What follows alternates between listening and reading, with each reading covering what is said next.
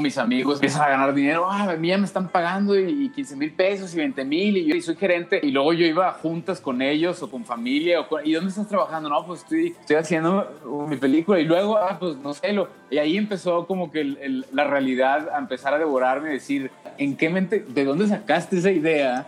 No conoces a nadie que haga películas, o sea, ¿quién te dijo que vas a escribir el guion y luego vas a ir, no sé con quién vas a ir, pero luego vas a ir y te van a dar o sea, estás mal de la cabeza, ¿no? Y empezó el miedo a paralizarme tremendamente, entonces no pude escribir.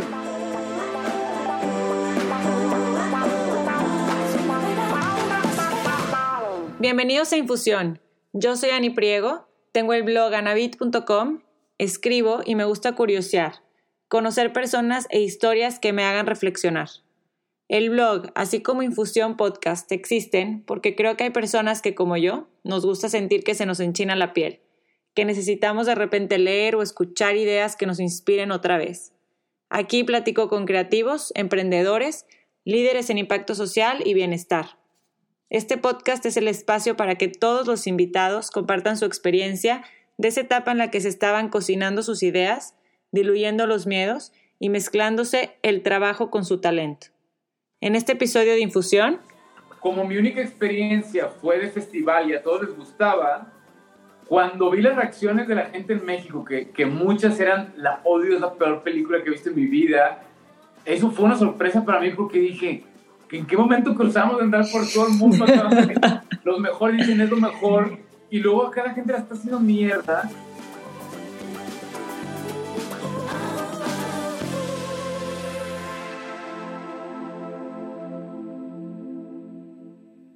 Víctor Diere es escritor, director y productor de cine.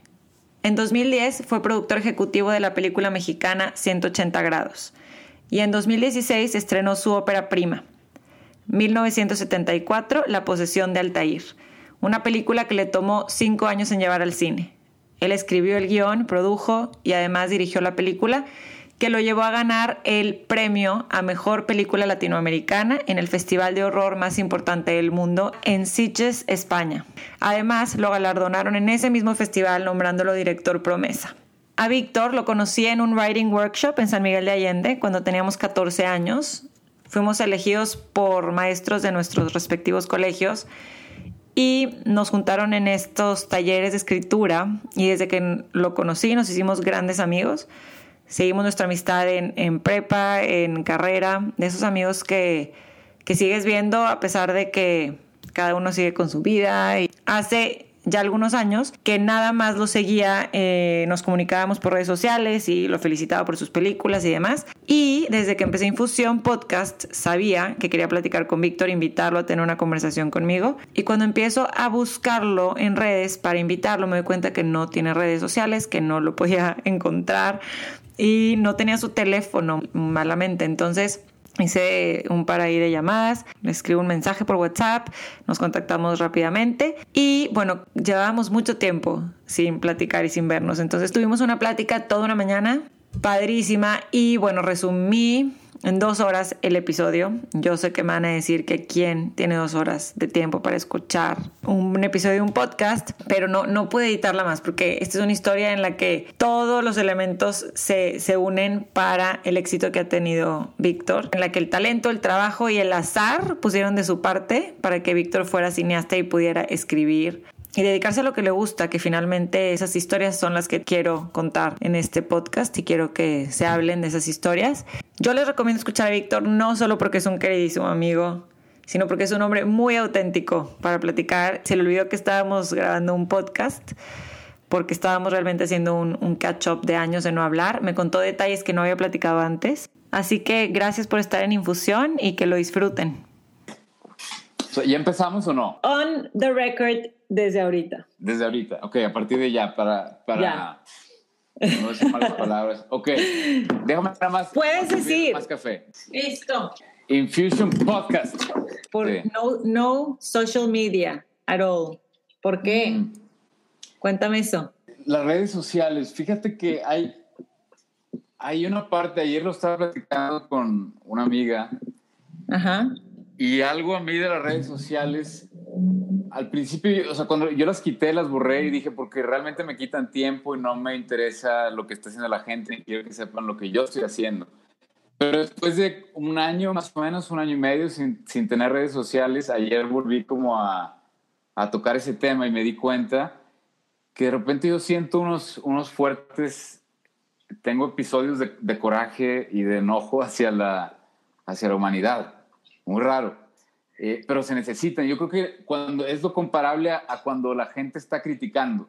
¿Por qué criticamos? No sé, pero yo no soy muy dado a criticar. A mí no me gusta estar hablando mal de la gente, pero como que al parecer hay algo, es como una válvula de escape que es necesaria. En mi caso, lo que, lo que me sucede es agarro, me enojo y agarro coraje por, por lo estúpido que puede ser el, el humano en general. Sobre todo, y recae en mí, porque es como si yo hubiera o sea, las redes sociales me permiten ver las máscaras que se pone la gente, pero es una gran proyección mía en donde yo veo mis máscaras y me causa repulsión esa gente, pero sobre todo a mí, digo, yo también he hecho eso y es más fácil verlo en alguien más. Claro. Entonces ahí me sirve para modularme a mí y decir, ve lo idiota que te ves cuando haces esto, así te ves, eso que estás viendo, tú también lo haces, tú también tienes esa máscara y me dan ganas de vomitar. Es una, manera de entrenarme y modularme a mí para decir, no hagas eso porque así de ridículo te ves. Y siento que las redes sociales únicamente o el 99.9% del tiempo la gente las usa para eso, para pretender y para usar máscaras. Es para presumir, para intentar demostrar que la gente es de la forma en la que ellos quieren que la gente los vea, pero no es la manera en la que son. Y ver eso, que lo veo como máscaras, me causa, me enoja, me enoja mucho. No, no, o sea, no me debería enojar, pero me enoja demasiado. Como que no, y entonces ahí es una pérdida de tiempo, que no esté todo el día en, en su momento. O sea, sí perdía tiempo, pero realmente más bien ni me permite conocer a las personas, solo me permite conocer a esa parte como al ego de las personas, eso, que quieren que yo conozca y la verdad es que no me interesa conocer eso, los premios que ganan y lo bien que están con el mundo y lo que comen, pero, o sea, qué, qué bueno que estén contentos, pero es, es, sí, siento que las redes sociales, al menos como las utilizamos ahorita, son como una, una gran carátula de, mira, así es como yo quisiera que ustedes me vean, vean. Es que curamos todo, claro. No es real y tú tienes, tú tienes la posibilidad de curar todo lo que subes, de curar tu propia vida como tú quieres. No solamente que los demás la vean, lo interesante aquí es cómo tú te quieres ver a ti misma o mismo, ¿no? O sea, como tú quieres, no, por ejemplo, yo creo que sí, sí, mucho es ego ante los ojos de los demás, pero también es, pues creas esta persona que tú, pues a lo mejor te gustaría ser más así o menos así. Y, sí está muy interesante desde ese punto de vista, desde quién eres y quién, quién publicas o qué vida llevas públicamente, ¿no? Claro, y, te, y te, lo peor es que además te lo, o sea, te lo crees. La gente se lo cree y te da ahí un estímulo, te da un cierto, te da una gratificación el hecho de que la gente te lo aplauda, pero sale, es contraproducente porque en vez de realmente ser esa persona, ese aparentar ser, la gente te lo está celebrando. Entonces, si ya estás, si aparentar me da esa gratificación que estoy buscando, pues ¿para qué soy? Porque ser es mucho más difícil, cuesta trabajo. Eh, aparentar no. Entonces, las redes sociales, a como las utilizamos, te permiten que aparentes y que la gente te lo celebre, entonces eh, recibes esa gratificación de ser cuando no eres, solo estás aparentando. Te voy a decir algo. Por otro lado, las redes sociales, los blogs y el Internet ha hecho también que la gente realmente honesta y que la gente que no, no quiere aparentar, sino más bien contar su historia de dolor, de éxito, de pena, de enfermedades, de lo que tú quieras que haya pasado de esas personas, también conecta con otras personas que lo han vivido y se crea este círculo positivo y de empatía y demás. Tiene otro, otro lado. O sea, cada vez más la gente ya no quiere ver eso, ya no quiere ver falsedad, ya no quiere ver este, poses, quiere ver la gente de verdad cómo es y auténtica. Pero hablamos de lo mismo, tú posteas lo que tú quieras y tú publicas lo que tú quieras y como dices tú, el trabajo personal y ser quien eres realmente, conocerte a ti, pues toma trabajo y toma tiempo y es más fácil decir, ay, aquí está, este soy yo en esta, en esta videíto, en este fotito. Sí, y estoy 100%, de acuerdo contigo. Creo que, o sea, por ejemplo, en mi caso, digo, yo los usé tremendamente cuando se estrenó mi película y yo también anduve ahí, ¿no? O sea, conscientemente yo no lo hacía por presumir, pero bien que andaba posteando también mis premios y los claro. que tiene la película, hasta que luego eso es lo que empiezo a ver y digo, para eso está tu página de tu película, ¿no? No necesito, o sea, y las usé y las sigo usando, pero digo, úsalo. En mi caso, Víctor, o sea, yo al menos sigo teniendo, entre comillas, redes sociales, porque cuando hay un proyecto, entonces en la página de ese proyecto es donde puedo ya estar en contacto con, con, con la gente y promover eso que quiero promover, que es un proyecto, ¿no? Honesto. y, aunque no, y aunque no lo fuera, pero ya ahí es donde puedo estar en contacto con la gente y está bien, pero que en, mi caso es, yo no tenía necesidad, o sea, realmente yo no tengo nada que decir, como que es, es un vocabulario que aprendes, el Instagram y el Facebook. Hay una manera, o sea, admiro a la gente también que los tiene y son muy buenos. Yo no sé cómo se les ocurre, qué creatividad para estar posteando tantas fotos. O sea, es un, es un léxico y un idioma diferente que yo no tengo esa habilidad. A mí no, general al mínimo, prefiero vivir el momento que tomar fotos, pero hay gente que lo vive y toma fotos y yo realmente lo que tengo que decirle al mundo se lo digo a través de mis películas o lo digo con gente hablando con ellos. También, o sea, fue una de las cosas interesantes que al yo no estar en contacto con, con personas a través de las redes sociales, cuando alguien, cuando yo realmente quiero contactar a, alguien o alguien me quiere contactar a mí, encuentro la manera, si no tengo sus datos, los buscas. E igual viceversa, como nosotros. Y me da muchísimo gusto porque entonces hay una serie de filtros por los cuales pasamos cuando que, hay que pasarlos. Y, me parece muy bien, porque si quieres ver a alguien, pues hay, que verlo. Y si no podemos en persona, hacemos lo que estamos haciendo tú y yo y, es mucho más agradable, lo disfruto más, a mí, a mí me funciona eh, no tenerlas.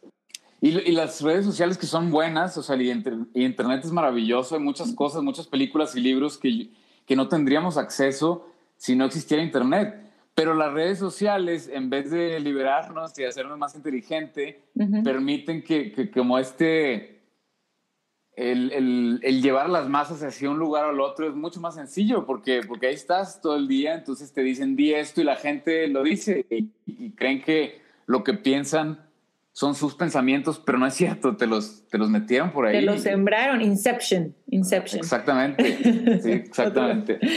cuéntame, yo me acuerdo de estar en prepa contigo y de estar haciendo un, un, trabajo con una cámara y tú estabas grabando y cuando empezaste a hacer películas y a escribir, yo me acordaba, tenía esta escena en mi mente de, de haciendo trabajos en prepa y que tú tenías una cámara también va, va, más para atrás. La primera vez que yo agarré una cámara para hacer una pequeña película fue cuando estaba en el AIM. Creo que estaba en... ¿En qué año? quinto de primaria. Tenía yo creo unos... ¿Cuántos años tienes en, en, quinto? ¿Unos 10? Eh, 11, 10, 11. Yo creo que por ahí, 10, 11 años. Yo creo que sí era quinto. Pero bueno, 10, 11 años. A mí nunca, digo, y tú me conoces, nunca me gustaron los deportes. Eh, y, y, como y no se me dan mucho además, ¿no? Eh, el único que se me daba era karate, que fue en el que estuve como 15 años, pero de ahí, estos deportes y sobre todo en equipo, ni a mí se me daban, ni me interesaban, ni me la atención, pero siendo pues, de niño y como hombre, así es como conectas tú con, con, en general con tus amiguitos, ¿no? Y mides tu fuerza, es o sea, como si fuéramos animales, para eso sirven los deportes, convives, pero también te da ahí como una, se, arma una jerarquía en cuanto a tus habilidades a través del deporte. Entonces, para mí era muy frustrante que los deportes que yo veía eh, que a la gente se le da en general, pues le das al bate y la, la, la, pelota va a donde quieres que se vaya, pero en, mi, en mi caso no, o sea, como que hay ahí, está extraño, pero nunca se me dio eso. Entonces, yo siempre, y yo me daba cuenta que yo era como diferente a los demás porque yo como que me estaba cuestionando todo, todo el tiempo. Y había una nostalgia dentro de mí que yo no veía en los demás. Como que yo todo el tiempo me estaba preguntando y haciéndome ideas en mi cabeza y decía, ¿por qué, ¿por qué soy como soy? Y las preguntas que me hacían, normalmente los niños no se las hacían. Entonces, bueno, eso es aparte, pero hubo un momento que una maestra en el AIM de repente nos dijo, esta vez vamos a hacer algo diferente, quiero que hagan un video para, teníamos que leer una historia. Entonces ahora, eh, no, no sé, me acuerdo, era, reading, creo, leías, expliquen esa historia, pero tiene que ser su versión de esa historia. Entonces creen algo y tiene que ser con un video y ese es el proyecto. Antes de eso yo no, me encantaban las películas, pero nunca por aquí me hubiera pasado que era posible. Ahorita es más fácil hacer cine y todos tenemos una cámara. En, en esa etapa, en los noventas, todavía no estaban las cámaras. Dije, bueno, empezaba a ver cámaras handycams digitales, pero no era lo que es ahorita, ni había tantas clases de cine. No, no era, o al menos en México, no era como una gran posibilidad, ¿no? era, era como, parecía como que eso lo hacen los dioses y Steven Spielberg y está aparte. Pero me gustaban las películas, pero pues nada más simplemente me gustaban. Entonces, cuando, cuando me di, dices tú, esta maestra, me acuerdo que fue con Fofo, Rodolfo Ajá, claro. Fue el primer video que, que, hice y que hicimos. Entonces empezamos a agarrar, era de un extraterrestre que llegaba, que llegaba a la Tierra, entonces empezamos a, a, agarrar ahí disfraces que yo tenía y en el parque que estaba por mi casa había como un cohete, entonces era la nave. Usamos un plato desechable con un hilo para, para que se fuera el, el, el ovni, ¿no? pero algo sucedió adentro de mí, o sea, dos cosas. Una, estando yo con la cámara, automáticamente Fofo y también es, muy creativo, ¿no? Y seguimos haciendo proyectos él y yo durante el, el, la IM, ¿no? El colegio y luego en la prepa también. Eh, trabajamos muy padre, de hecho, Rodolfo y yo. Creo que fue con el que más, y Javier, con varios, con Arturo también. Pero bueno, en ese caso con Rodolfo automáticamente se dio el, ok, creamos juntos, pero yo traigo la cámara y era como, Fofo, tú tienes que ir ahí y te tienes que poner esto y esto es lo que vamos a decir aunque eso lo creamos entre los dos, ¿no? Como el guion. Pero hubo una naturalidad en mí, en algo como si la cámara fuera mía y me provocó muchísima felicidad. Y, y por primera vez en mi vida pasó, hace cuenta que arrancamos a las 10 de la mañana y de repente eran las 9 de la noche y para mí todo sucedió como en 5 minutos. No me di, fue la primera vez que crucé a un lugar en donde el tiempo no era el tiempo. Nunca me ha pasado eso más que con el cine en donde pasó todo rapidísimo. Estaba tan feliz y tan concentrado en lo que estaba haciendo que el tiempo pasó sin que me diera cuenta. Nunca me había sucedido eso, pero ya ahí era especial para mí. Y luego al día siguiente o los tres días siguientes que eh, no, no, no, sabíamos editar y todavía no existían estos programas para editar, entonces lo que hicimos era pues grábalo cronológico y le pones end, stop, end, stop. Como, o sea, lo hicimos como tenía que ser y la película tenía sus partes ahí azules eh, que sucedían con esas cámaras.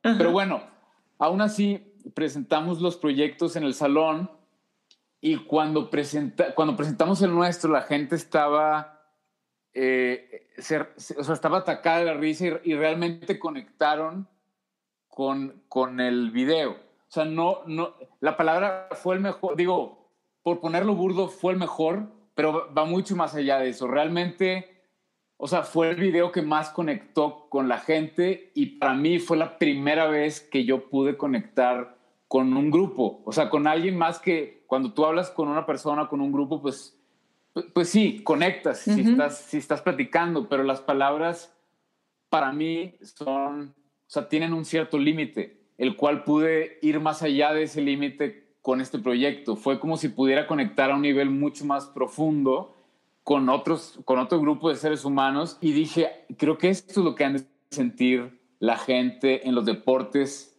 grupales, que yo no siento porque no me gustan y, no conecto, no entiendo el fútbol y que, o sea, no entiendo cuál es lo atractivo de seguir una pelota, ay, siento la pasión, yo no siento esa pasión, pero esta vez la sentí por yo crear algo que conectara a un nivel profundo con la gente. Entonces, para mí fue algo muy especial, tanto crear la película como luego presentarla y conectar con la gente.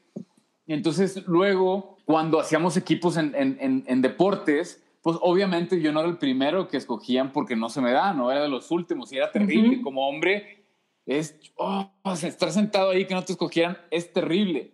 Pero luego hacíamos, cuando había otros proyectos que iba a hacer película, ahí sí, yo con Víctor, ¿no? Entonces, ah. es, una, idiota, pero para un niño donde era molesto tener que, que, vivir esa parte de los deportes y no entenderlo y no conectar, acá era, era otro lugar. O sea, aquí en esta jerarquía yo estaba arriba.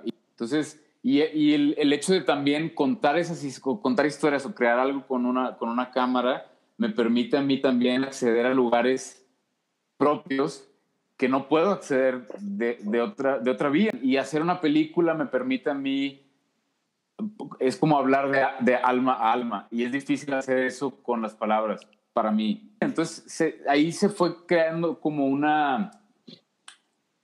Me, di, me fui dando cuenta poco a poco, pero esa fue la primera vez que era algo vital para mí. Me hacía realmente muy feliz que conforme fue pasando el tiempo me di cuenta que ya que no era opcional, lo, lo necesito para, para estar vivo, para vivir, si no, el mundo no, no, no hace mucho sentido para mí, pero a través del cine lo hace. Entonces lo fui descubriendo a través de proyectos del, del colegio.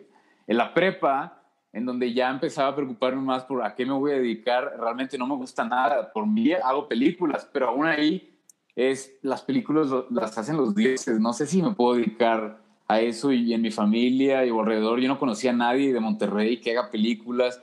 Eh, mis padres me apoyan y siempre me han apoyado mucho, pero en eso en específico, no. Al principio me decían, dedícate a algo, o sea, madura en ese aspecto, ¿no? O sea, ah, tienes que hacer algo, o sea, ya eh, eh, invertido bastante en tu educación como para que, o sea, tienes que hacer algo, pues, normal, que sí te deje dinero. O sea, eso es, es, lo otro es un hobby, es una fantasía, hasta que se convirtió en, no, no es un hobby ni es una fantasía, realmente es algo, es algo vital es como una vocación, es como un sacerdote, yo, yo creo.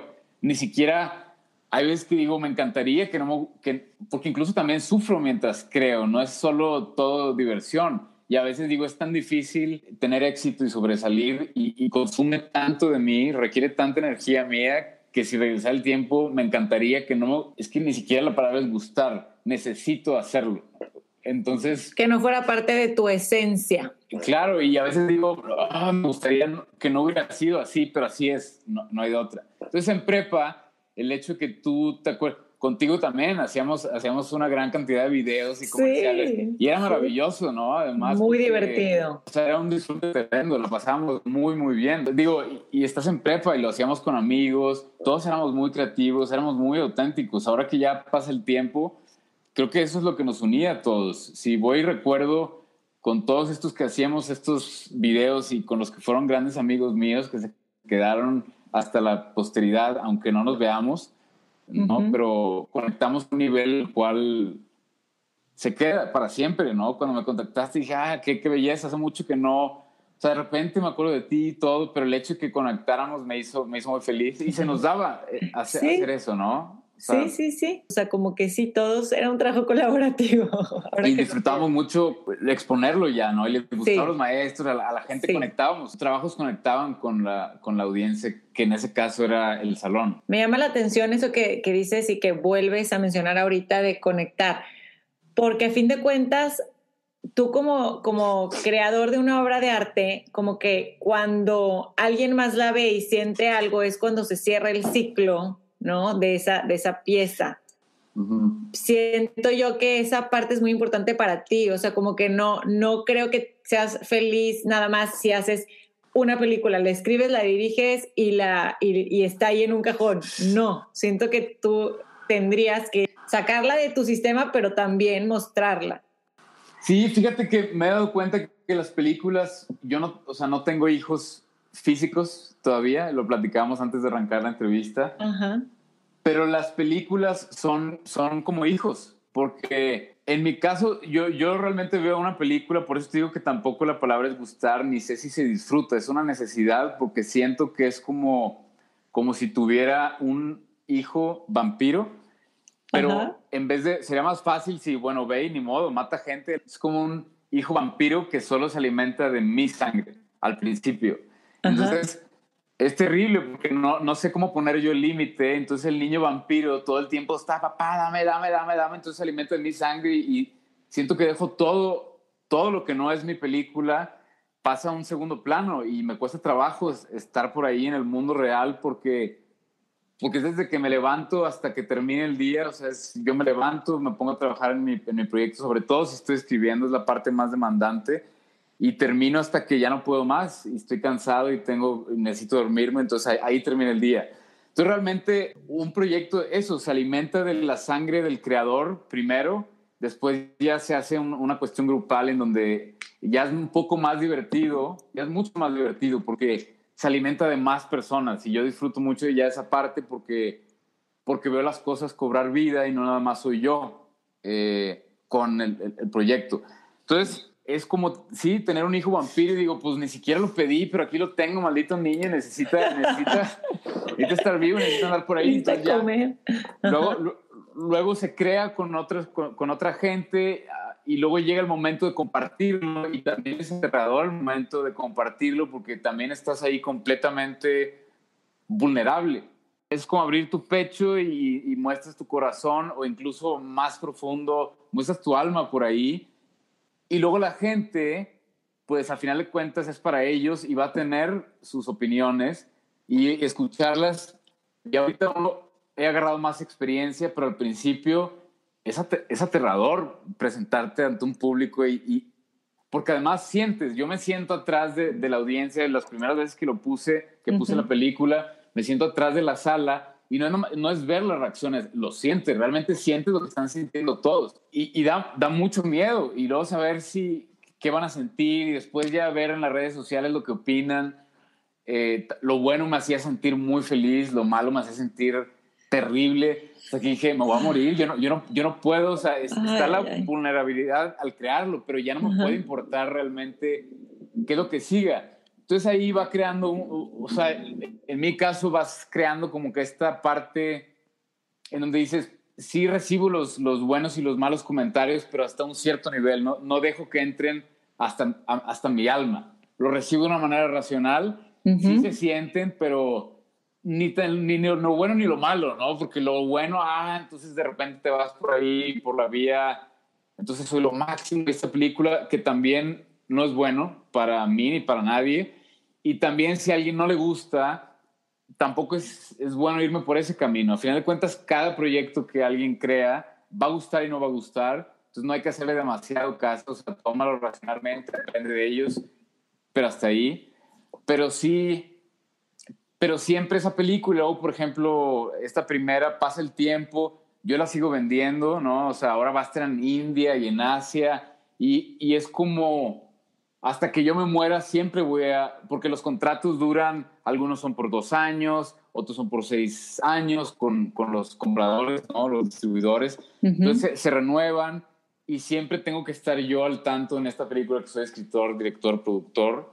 Entonces siempre estaré al tanto de esa película y la estaré vendiendo por siempre. Entonces es un niño donde siempre voy a estar como atento de qué sucede con, con él o con ella. Eh, tienen su, su, su, género además. Para mí la primera es una niña. es, es, es, extraño. es vampira, entonces. Una vampira mujer, sí. me gusta que digas eso, porque tu obra de arte está ahí y no vas a dejar ni que se ensucie con opiniones ni gustos de otras personas, ni que, ni que la enaltezcan. Simplemente ahí está. ¿No? Y, cada quien tiene sus opiniones, la defiendes, claro. Cada quien opina, o sea, el chiste es que llegue al máximo lugar. ese es realmente mi trabajo, que llegue a, cuanta, a cuantas más personas eh, sea posible. Digo, un rato hablamos, por ejemplo, hablaremos de Guanajuato, pero ahorita que estoy en Guanajuato hay un cine de arte que está cerca de mi casa. Entonces fui a ver una película ahí, hablé con el dueño y le dije, oye, pues estaría bueno presentar la película. Por ejemplo, en ese caso tampoco va tanta gente y yo no pedí ahí y nos dividimos las ganancias. No, o sea, mi objetivo es nada más, ¿por qué? Pues si yo estoy aquí, tengo una película, lo lógico es presentarla y que la gente la vea y quedarme yo al final para que preguntas y respuestas, ¿no? Me dijo, ah, sí, entonces estamos armando eso que está interesante. Ahí que gano y por qué lo hago, no sé, también es por instinto. Mi trabajo es presentarlo en los máximos festivales que se pueda, en los máximos eh, países que se pueda, y ya que opinen, no, ya la opinión, ya no, esa, es la parte que yo no controlo. Yo controlo o, o, más bien tengo como...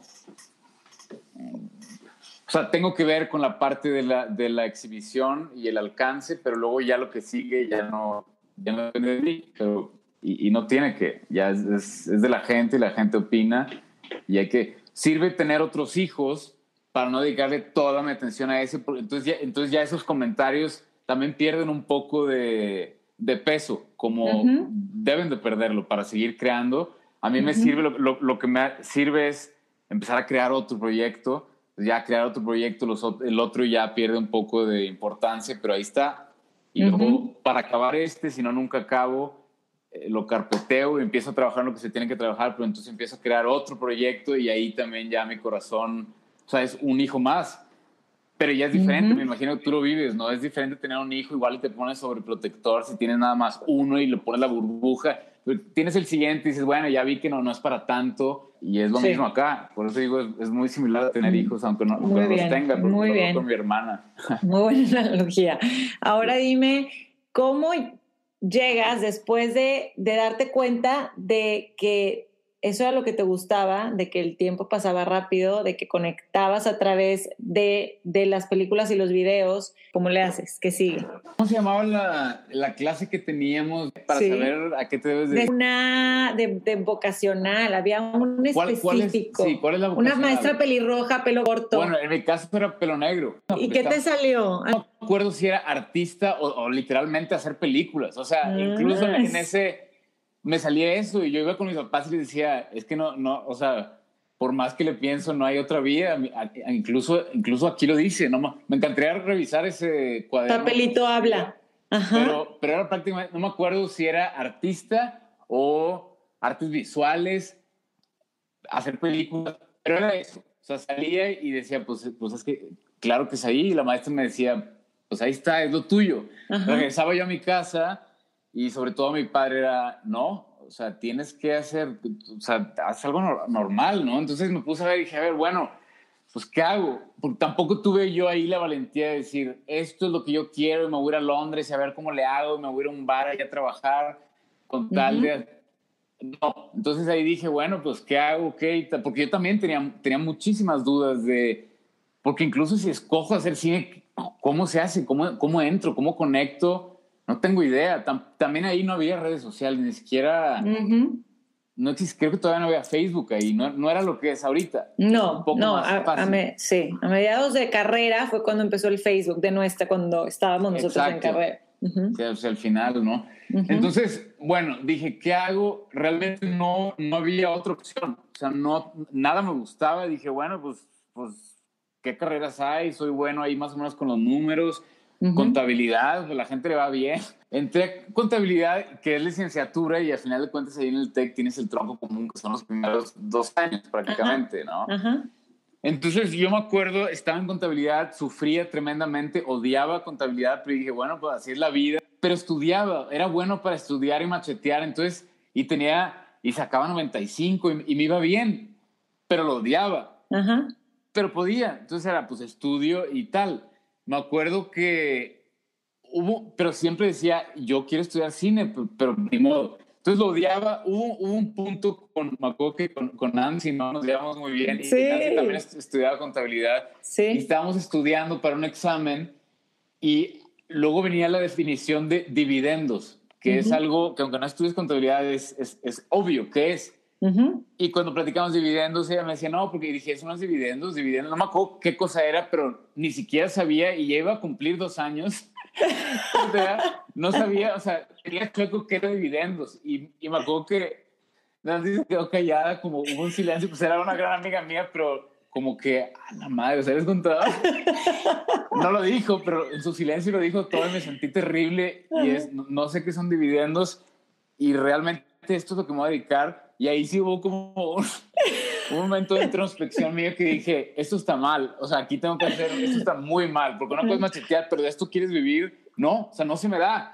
Y aunque sí, que bueno que, que, sea una carrera noble en, el aspecto que la gente le va bien, pues sí le va bien, pero yo no puedo sobresalir en esto porque no me gusta. Y el hecho de que no me guste, aunque la puerta sea grande en general para que te vaya bien como contador, pues sí, pero a mí no. Entonces, creo que lo correcto es hacer lo que a mí me gusta, porque aunque la puerta esté más chiquita, pero si es lo que me apasiona, vete por ahí. O sea, es la única manera. Si quieres sobresalir, vete por lo que a ti te gusta, que es el cine. Entonces hubo otra vez ahí eh, con mis padres otro round de, dije, no, no lo soporto esto, yo quiero hacer cine. total, llegamos a la conclusión de, no, no puedes estudiar cine. Me dijo mi padre, no, estudia, dice, cámbiate de carrera, estudia lo que quieras, solo termina el título. Si terminando el título sigues queriendo estudiar cine, te pago tu carrera en cine. Ándale. O sea, llegamos a esa negociación. Entonces yo dije, va. Pero dije, realmente si yo no quiero dedicar al cine, que me sirva para luego hacer mis películas. Y encontré que mercadotecnia me gustaba y me iba a servir. Entonces me metí a mercadotecnia, no me cambié ahí a, esos dos años de tronco común, que, que, por eso existe el tronco común, ¿no? Claro que sí, andas chueco por ahí, claro. uno desorientado. Entonces me cambié a mercadotecnia, pero cuando pasaba el tiempo dije, a ver, yo me voy a graduar a los 23 años, que realmente quiero luego estudiar otros cuatro años y medio de cine, no sé dónde, entonces de repente termino los 23 más cuatro años, o sea, a los 28 voy a salir por ahí, 27, 28, a empezar a trabajar, dije, esto es, esto es un engaño.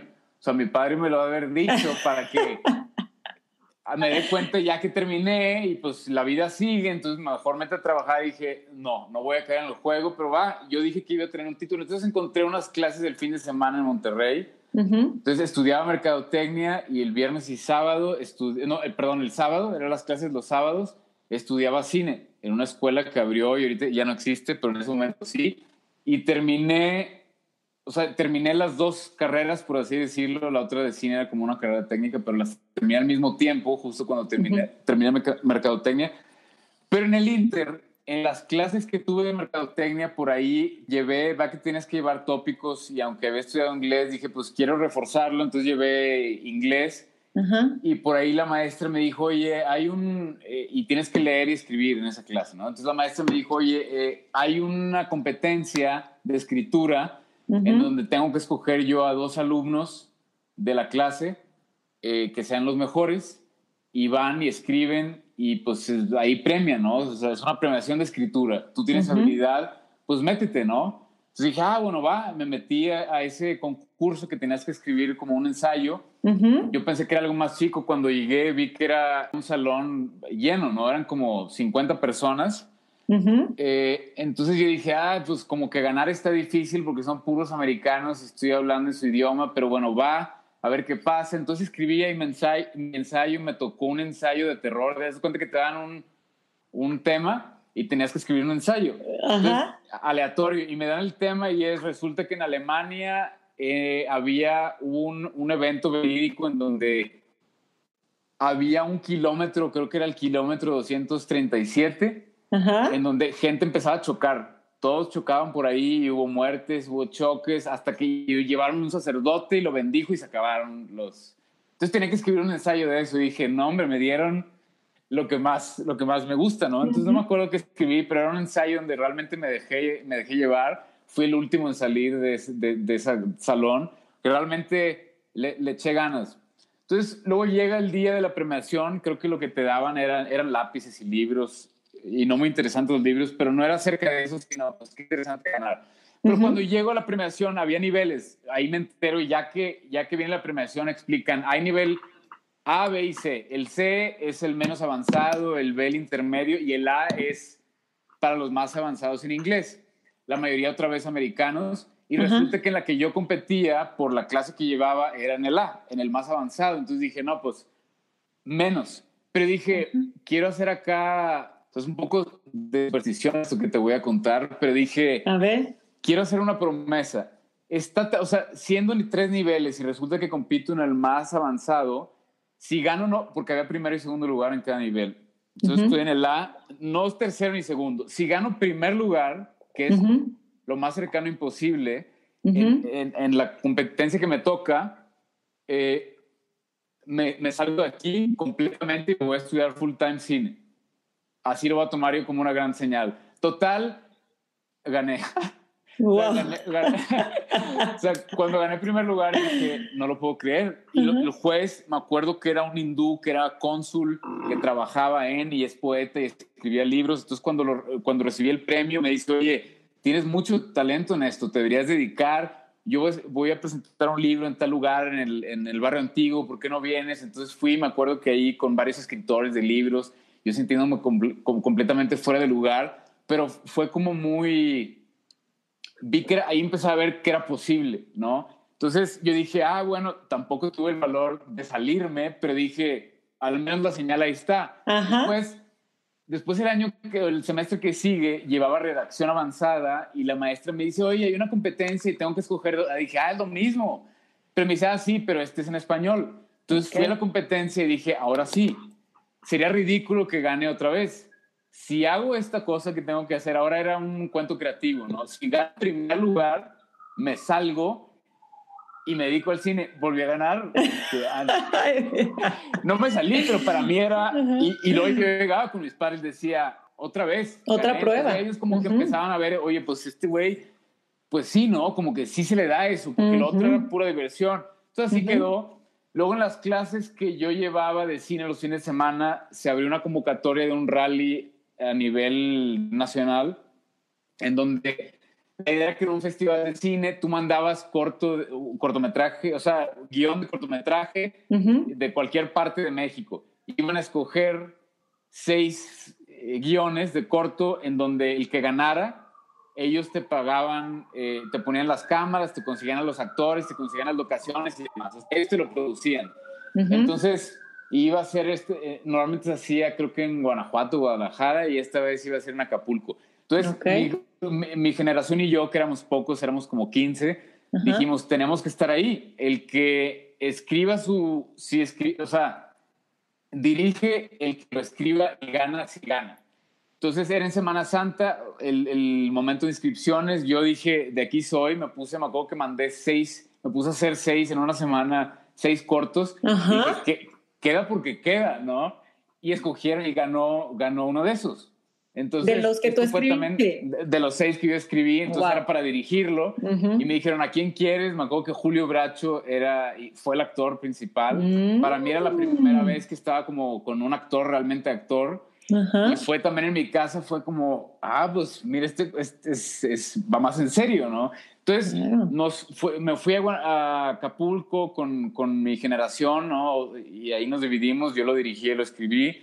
Entonces también quedó ese corto y luego una competencia y ganabas, ahí sí ya no gané entre los seis, ¿no? Quedó, quedó muy mal porque eh, el rally, el chiste era que en 24 horas lo, o sea, filmas, lo produces era grabar porque era cámara digital, pero lo produces, lo editas y lo entregas.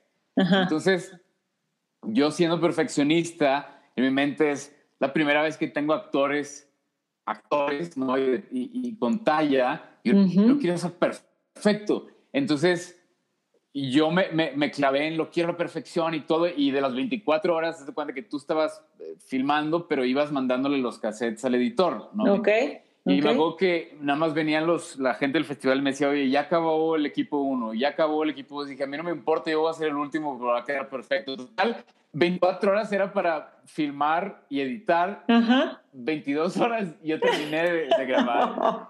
Entonces dije, ni modo, no lo puedo editar. Tiene muy bien. Entonces luego voy con la editora y la editora me enseña como un, un, un primer draft terrible, así como una primera versión y dije, no, no, hay que... Y nos empezamos a meter y llegué, yo creo que el corto que dura seis minutos, llegué al minuto, o sea, llegué a los 30 segundos y lo otro se fue, creo que ni siquiera vi la edición, que dije, ¿para qué pierdo tiempo? Vámonos. Entonces alcancé a editar realmente bien con la editora 30 segundos y luego fue, entréguenlo ya, pues bueno, sin verlo lo, lo entregamos. Y luego en la noche tenías que presentar ese ya en pantalla grande, que también es la primera vez que yo he presentado un trabajo ahí, y los, y los espectadores eran directores de cine, productores y actores que han hecho películas, ¿no? Entonces, pues, era un gran evento. Y cuando yo lo veo, que realmente era la primera vez que yo lo, que yo lo veía, porque no terminé ni siquiera de verlo, menos editarlo como yo quería, empiezo a ver una... O sea, para no hacerte el cuento largo, se veía el boom sobre la imagen. Ay, no. Así de terrible. Sea, espantoso, espantoso. Imagínate, que, imagínate que como director hagas un proyecto y ni siquiera tú lo veas, o sea, nunca más. Pero yo no lo vi editado y la primera vez que lo veo es, con 100 personas en una sala de cine. Hace cuenta que me, me metieron picayelos al corazón. Terrible, terrible. Entonces, fracaso ah. total. Obviamente que no, íbamos a ganar, pero salgo de ahí y luego era un reality show, te están grabando, entonces salgo yo nomás así blanco es, el es de los peores sentimientos en mi vida. Y luego y llega la cámara, ¿cómo te sientes? Ah, no me preguntes eso, me siento terrible, terrible, total. Y ya no te dejaban tocarlo. Claro que no gané, me sentí muy mal, fue un gran fracaso. Les dije a los de, eran de México, ¿no? Los productores del rally. Dije, déjame acabarlo, o sea, nada más para que nadie va a ver, yo, yo no me puedo quedar con esto. Bueno, va, te damos un día, me consiguieron un editor ellos, me fui de Monterrey, bueno, y no me gustó, de hecho. Entonces me llevé yo un editor, Daniel Liva, no sé si lo conozcas, con el que sigo, editó 1974, ¿no? Gran amigo y sigue editando conmigo. Entonces fuimos al, al, al DF a editarlo fueron dos veces más bien. Me dieron un día con un editor, no me gustó. Le dije, por favor, déjenme editarlo más, ¿no? No te podemos dar el cassette. Bueno, volví a ir al DF con un editor que me llevó de Monterrey, o sea, yo pagando todo ahí porque, porque esto no puede quedar. Entonces ya quedó ese corto que de todos modos tengo guardado y, que, y, y, luego me lo piden, ¿no? Ah, mándame. Nunca en el universo lo van a ver. o sea, ya no quedó tan mal ya que se hizo, pero, pero no, terrible. Entonces, pero bueno, esas cosas me fueron dando credibilidad a mí sobre todo y a mis padres también. Entonces, cuando yo terminé Mercadotecnia, le di el título, al título a mi padre, le dije, aquí está, este, este, fue el acuerdo, ahora cambio, les quiero pedir eh, dos favores. Uno, me quiero estudiar dirección de actores un mes a Cuba, que vi que había ahí un, como un curso interesante. O sea, en vez de una carrera completa que no me voy a aventar, o sea, voy a empezar ya a hacer mis películas, a ver cómo, pero ayúdenme con eso y dijeron, va, y el otro es, quiero estar este año, o sea, todo un año viviendo en su casa, o sea, y que me sigan manteniendo recién graduado, sin que me estén presionando con, eh, ya mandas tu currículum a CEMEX y métete a marketing. O sea, un año no me molesten a ver cómo lo hago, pero en este año me voy a meter a, cine a ver sí o sí. Y si no, entonces ya, en enero del año que entra, voy y, meto mi currículum a una empresa y hago lo que ustedes quieren, que es que llegue a ser un director de una empresa, ¿no? O sea, eso es como el el objetivo. Eh, entonces me fui en enero recién graduado a, Cuba, estudié dirección de actores, me encantó esa experiencia, regresé a Monterrey, dije, pues me voy a poner ya a hacer yo mi guion de largometraje y tiene que quedar perfecto, entonces ya cuando yo lo acabe voy con productores, no sé quién, algo pasará y va a ser maravilloso y me van a dar 100 millones de dólares para que lo haga porque va a ser el mejor guion que en su vida, ¿no? La parte que te digo, bendita, bendita ignorancia. Eh, no, y autoestima. y bueno, también, ¿no? Ti mismo. me, puse a escribir mi guion, ahí viviendo con mis padres, y luego me acuerdo que, que, pues empiezo a ver cómo mis amigos empiezan a trabajar en empresas en ese transcurso y empiezan a ganar dinero. Ah, a mí ya me están pagando y, y 15 mil pesos y 20 mil, y yo tengo este, y soy gerente Ah, y luego yo iba juntas con ellos o con familia. O ¿Y dónde estás trabajando? No, pues estoy, estoy haciendo mi película. Y luego, ah, pues no sé. Lo, y ahí empezó como que la realidad a empezar a devorarme decir, te digo? O sea, ¿en qué mente, de dónde sacaste esa idea? No conoces a nadie que haga películas. O sea, ¿quién te dijo que vas a escribir el guion y luego vas a ir, no sé con quién vas a ir, pero luego vas a ir y te van a o sea, estás mal de la cabeza, ¿no? Y empezó el miedo a paralizarme tremendamente, entonces no pude escribir. O sea, y frené y dije, torturándome en febrero, marzo, dije, ya no, ya no puedo escribir, no sé, o sea, no sé qué, el miedo me paralizó. Así que, ¿sabes qué? Voy a dejar de escribir por un rato, al cabo todavía tengo unos, nueve meses de ver qué va a pasar con mi vida y estoy joven, voy a ver qué pasa. O sea, a ver qué pasa. Dejé de escribir, ¿no? Dije, pues que lleguen las ideas. Total, en abril de ese año sabático, voy, me acuerdo que a, compré unos pantalones y fui con un sastre a que, a que me los este, eh, midiera porque no me quedaban bien. Entonces voy al sastre y ahí en el sastre de repente veo y digo, ah, esa, había otro, otro cliente ahí con, con, con un niño y digo, se me hace conocido esa persona ¿Quién es? ¿Quién es? Ah, es Fernando Calife. Yo lo vi en una plática que fui en Conarte. Él es director, acaba de, él escribió y dirigió Siete Días. Qué interesante. Nunca me había topado yo con un verdadero director de cine que haya hecho una película que esté en el cine. O sea, porque cortos pues todos los hacemos, pero un director de cine que haga una película y salga en el cine, y en Monterrey también en ese entonces tampoco había tantos, sigue sin haberlos, hay más. Pero dije, wow, qué, qué casualidad Pero bueno, me iba a ir y una gran intuición, voz interna me dijo, no, regrésate y pregúntale algo. O sea, no, cuando estás en contacto con un director, pregúntale algo, lo que sea. Yo dije, sí, cierto. dije, oye, yo te conozco, eres director, no, sí, sí, soy director. Ah, oye, pues ¿cómo le haces cuando escribes? Porque yo estoy en casa de mis padres, está el perrito y me distrae. Tú cuando escribes, ¿lo haces en tu casa con tu familia? O sea, digo, tú con tu esposa y tus hijos y todo.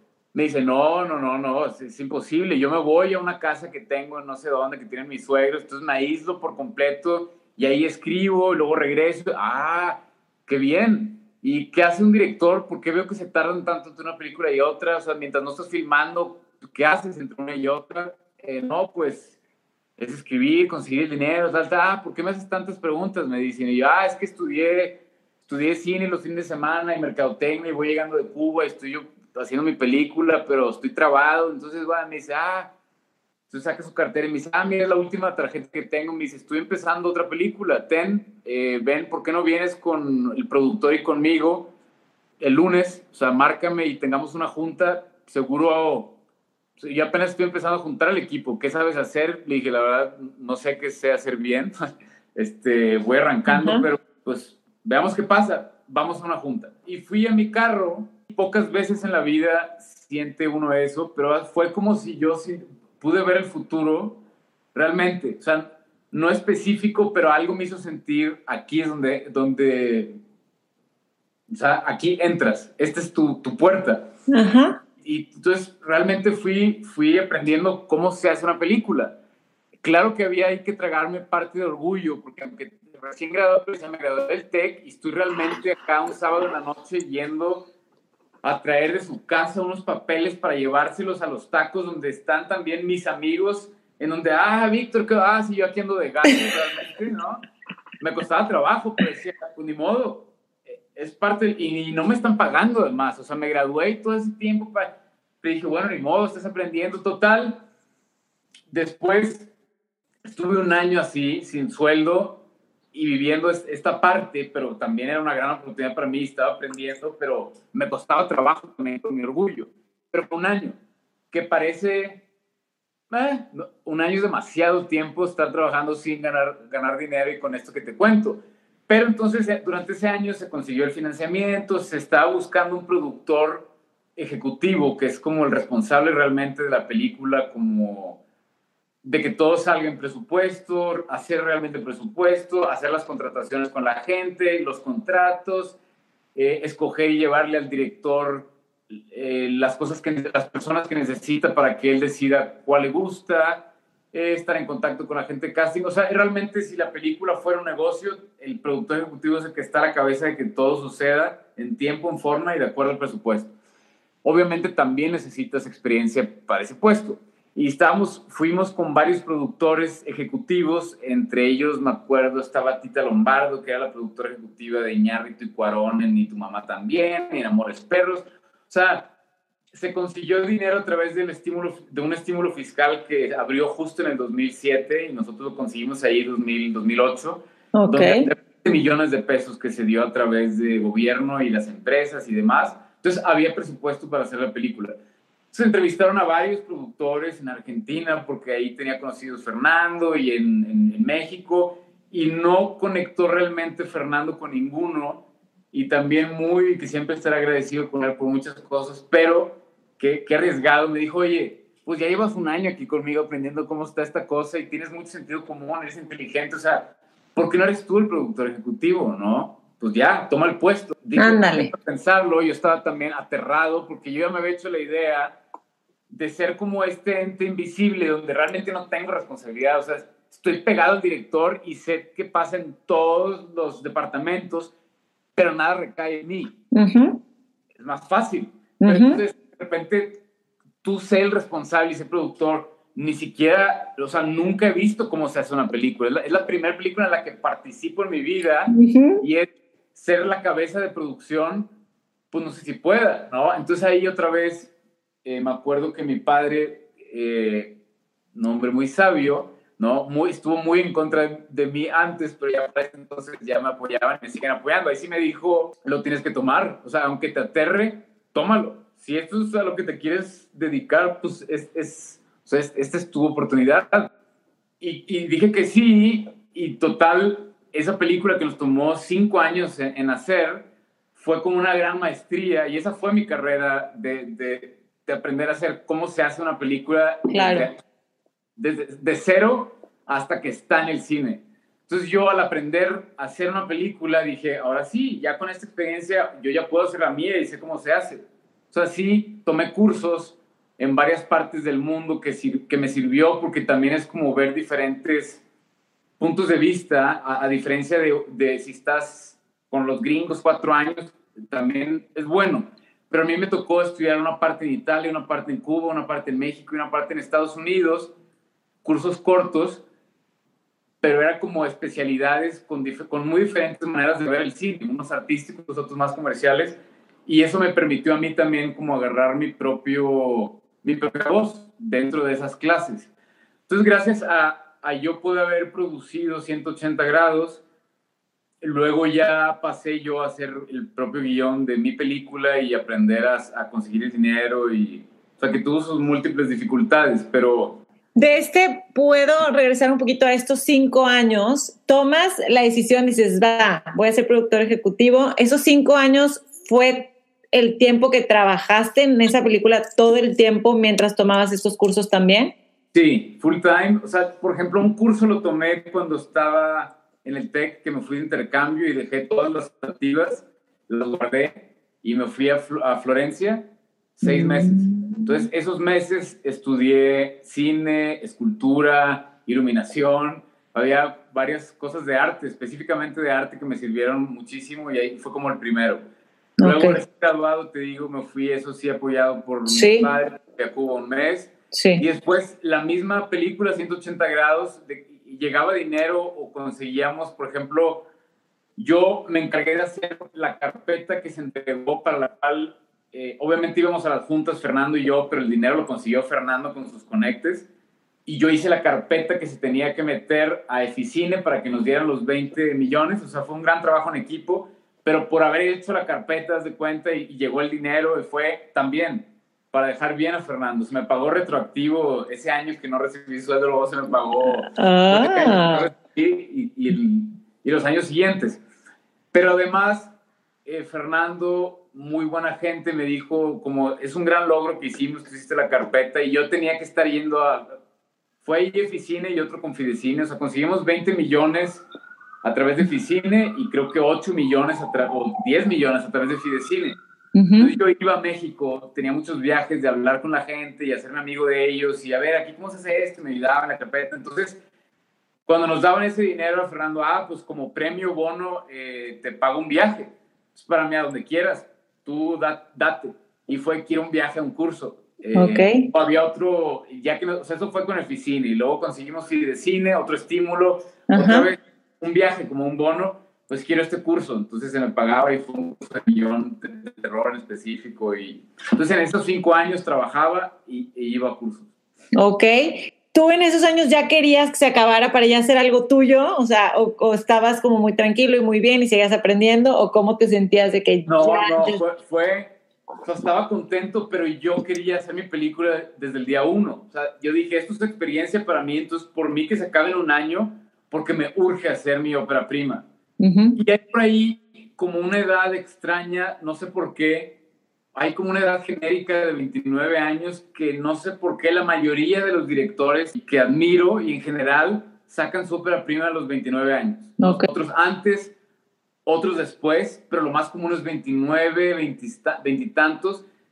Hay por ahí otros genios, eh, por llamarlos así, pero más bien otros con suerte y muy talentosos, más bien, que sacan su primera película a los 25 y tuvieron éxito. Entonces hay de todo. Yo dije, okay. la primera también, 25, 26, pero el límite son 29. Y yo empecé a los 24. Entonces realmente esos cinco años terminaron siendo, acabé creo que eran 28 y medio. Ajá, Inter o, 29, pues, porque se, se, se cruzaron por ahí las cuando yo ya estaba filmando y 180. O El último año de 180 yo ya no estaba haciendo la película, o sea, ya no estaba en 180. Me salí, empecé a hacer mi obra prima y regresé para la parte del cine. Ok. Fueron cuatro años donde sí estuve full en 180.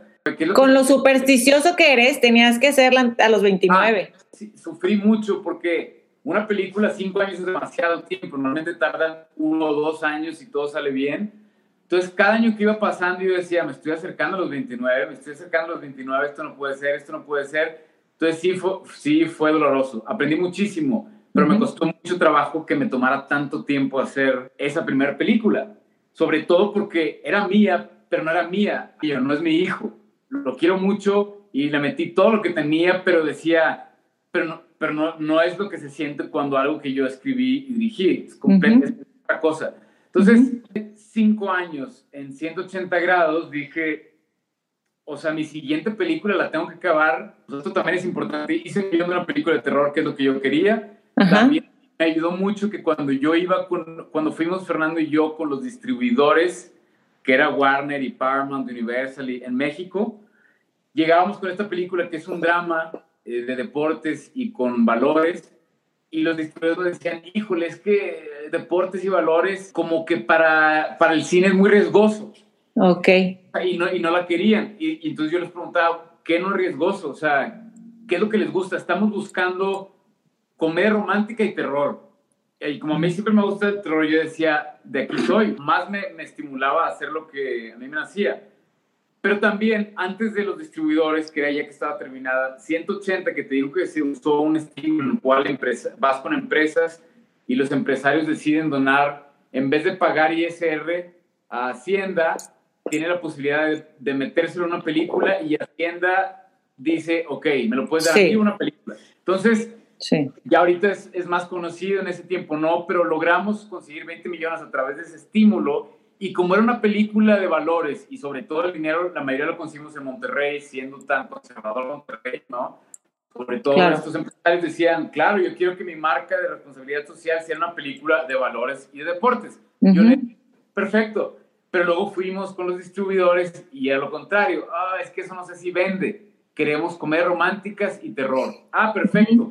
Es como yo he aprendido a sacar, a hacer las carpetas, a ir con los empresarios, acabo yo 180 grados y hago mi guion, ahora sí de terror, que calculé, dije, pues que cueste 20 millones, que es lo que puedo sacar a través de este estímulo. Entonces tengo mi película y luego empiezo a ir con estos empresarios que ya había ido y con otros, en Monterrey, porque ahí estaba viviendo. Son los que conocía. Y yo, oh, sorpresa, era lo contrario.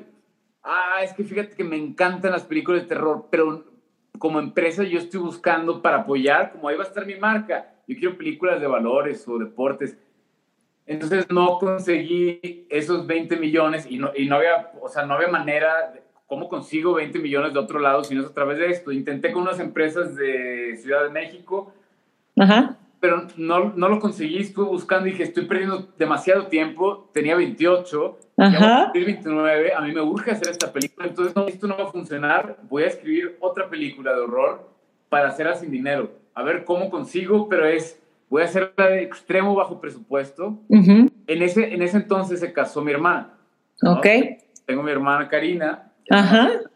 Como es en otras partes del mundo, pero pues allá lo que usamos es a veces los padres apoyan de, la novia y del novio para que la boda se hagan y ponen... Económicamente. Económicamente.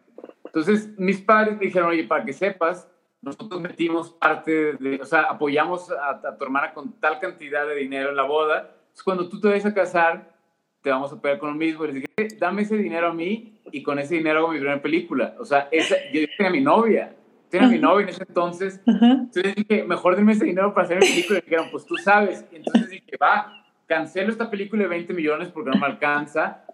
Es un guion de una película de extremo bajo presupuesto y la voy a tratar de hacer con el dinero de la boda, ¿no?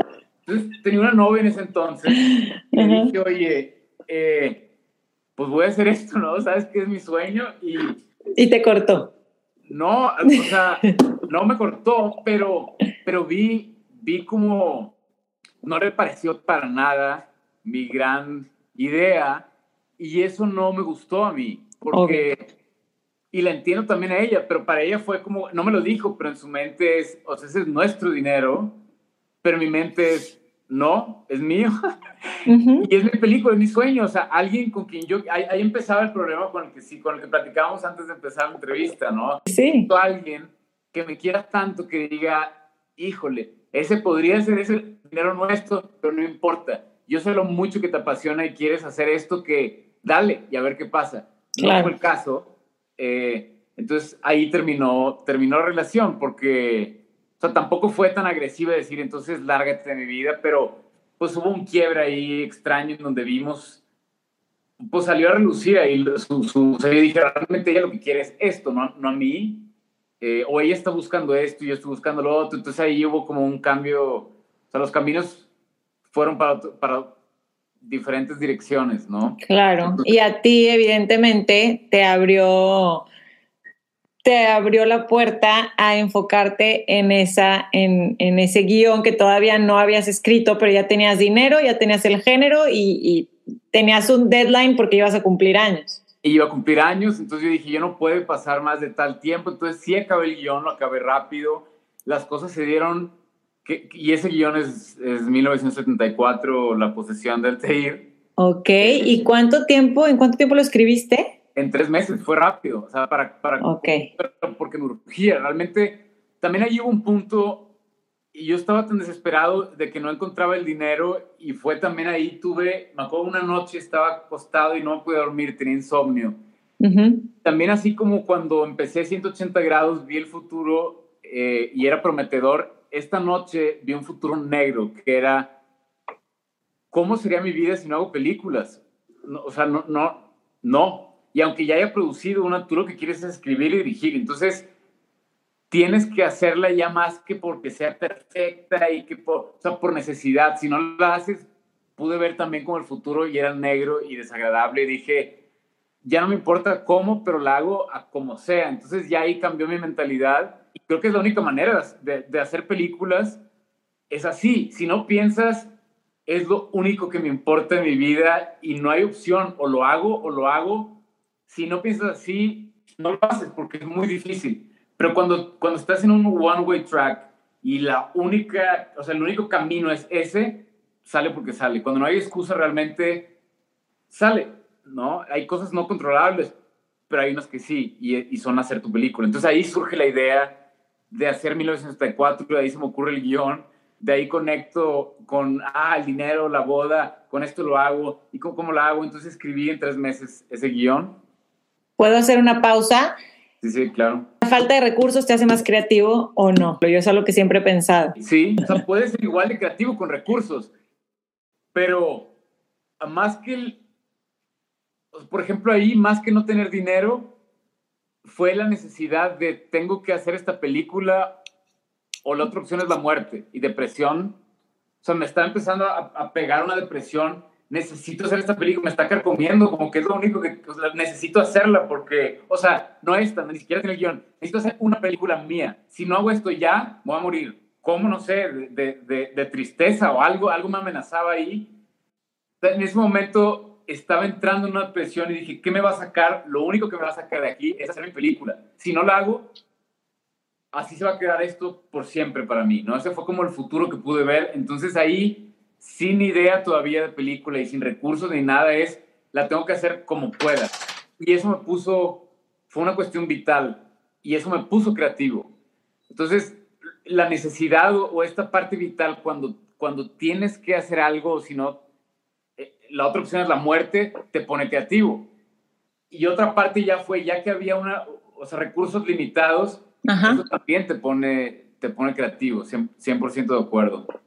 Muy bien, ¿y el guion en qué te inspira? Bueno, entonces ahora tenía el, tengo cierta cantidad de dinero para hacer la película, entonces tiene que ser algo barato, en base a mi experiencia con 180 grados, que era un presupuesto que al final de cuentas la película costó 40 millones de pesos, y al yo, al yo hacer el presupuesto y revisarlo, y ya que vi toda la experiencia, es en dónde se va el dinero, entonces ya sabía específicamente qué es lo que hace que la película sea cara.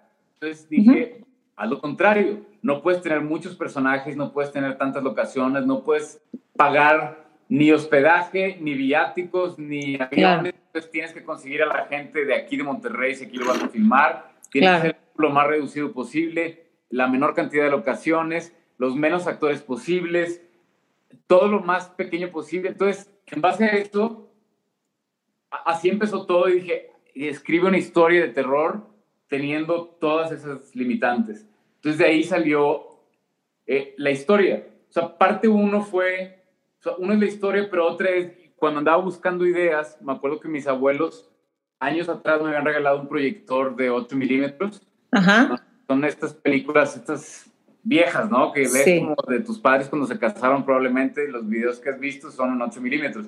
Nunca lo había eh, tratado de prender ni, ni sabía si funcionaba, pero andaba de curioso y dije, ah, me interesa. Entonces me acuerdo que la boda de mis padres yo la había visto y según yo eran 8 milímetros, pero la había visto en VHS ya, se había convertido. Entonces dije, oye, de casualidad no tendrán los cartuchos de 8 milímetros originales. Sí, sí los tenemos. Ah, entonces agarro los cartuchos originales de la boda de mis padres, los meto en el proyector, los puse en mi oficina, cierro todo y lo prendo y funcionaba.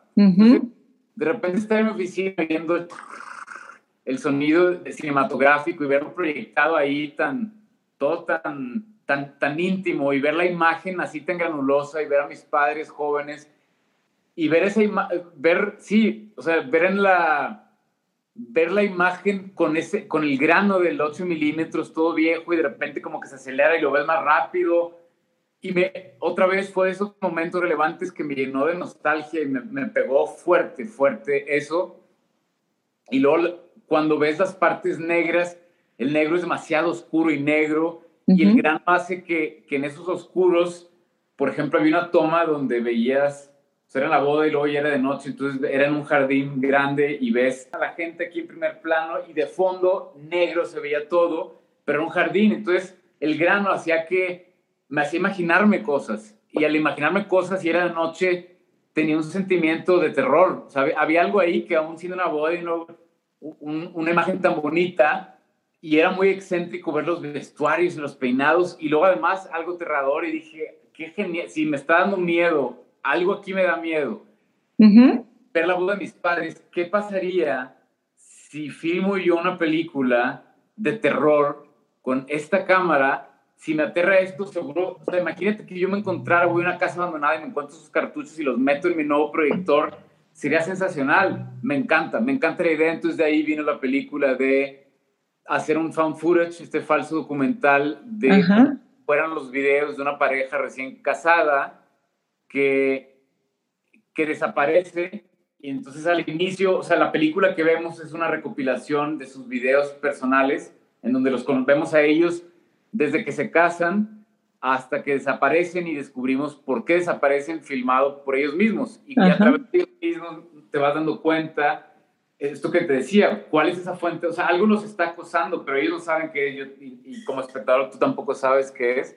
Entonces vas viviendo con ellos en tiempo real y fragmentado, porque son sus videos y el material dura dos, dos minutos y medio nada más, entonces no, no todo se alcanza a filmar. Está fragmentado y vas viendo el material que se alcanzó a filmar, porque esos, te cuenta que los videos fueron confiscados y esta película es como si los juntara yo en orden y, te, los presento. Ajá.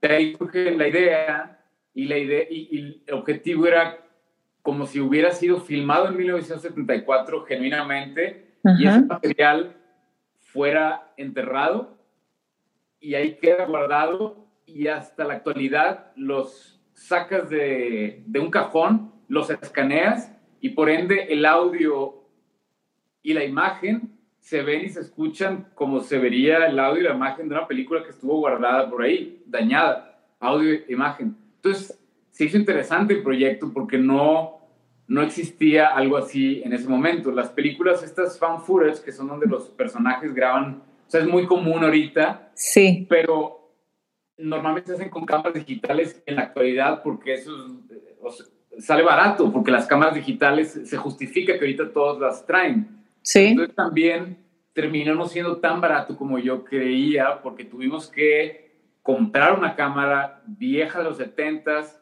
la tuvieron que ajustar. Por ejemplo, la cámara es un cuadro, el formato que ves, entonces tuvieron que abrir el lente y hacer un formato rectangular de 16.9, que hicimos ese ajuste para que la película se viera bien y no, y no cuadrada, porque iba a ser un esto y la cámara hace un sonido terrible, que cuando hicimos pruebas durante el set eh, con sonido dijimos, pues sí se puede limpiar y no sé qué tanto, hicimos pruebas y dijimos, bueno, sí se limpia, no importa que se oiga tantito, pero ya, claro que con ganas de que sí se limpiara, la prueba que hicimos fue con el boom controlado a una cierta distancia, pero ya como el fan nos acercamos y nos alejamos de los micrófonos y la valier ya que editamos toda la película y llega el diseñador sonoro, que, que, es diferente al que está grabando el sonido, y yo quería un sonido muy específico y el diseñador sonoro me dijo, si quieres eso, o sea, no se puede, ya lo limpié lo más posible, no se puede limpiar, que para esto, o sea, igual ya es otra pregunta, pero terminé tardándome cinco años, Ani,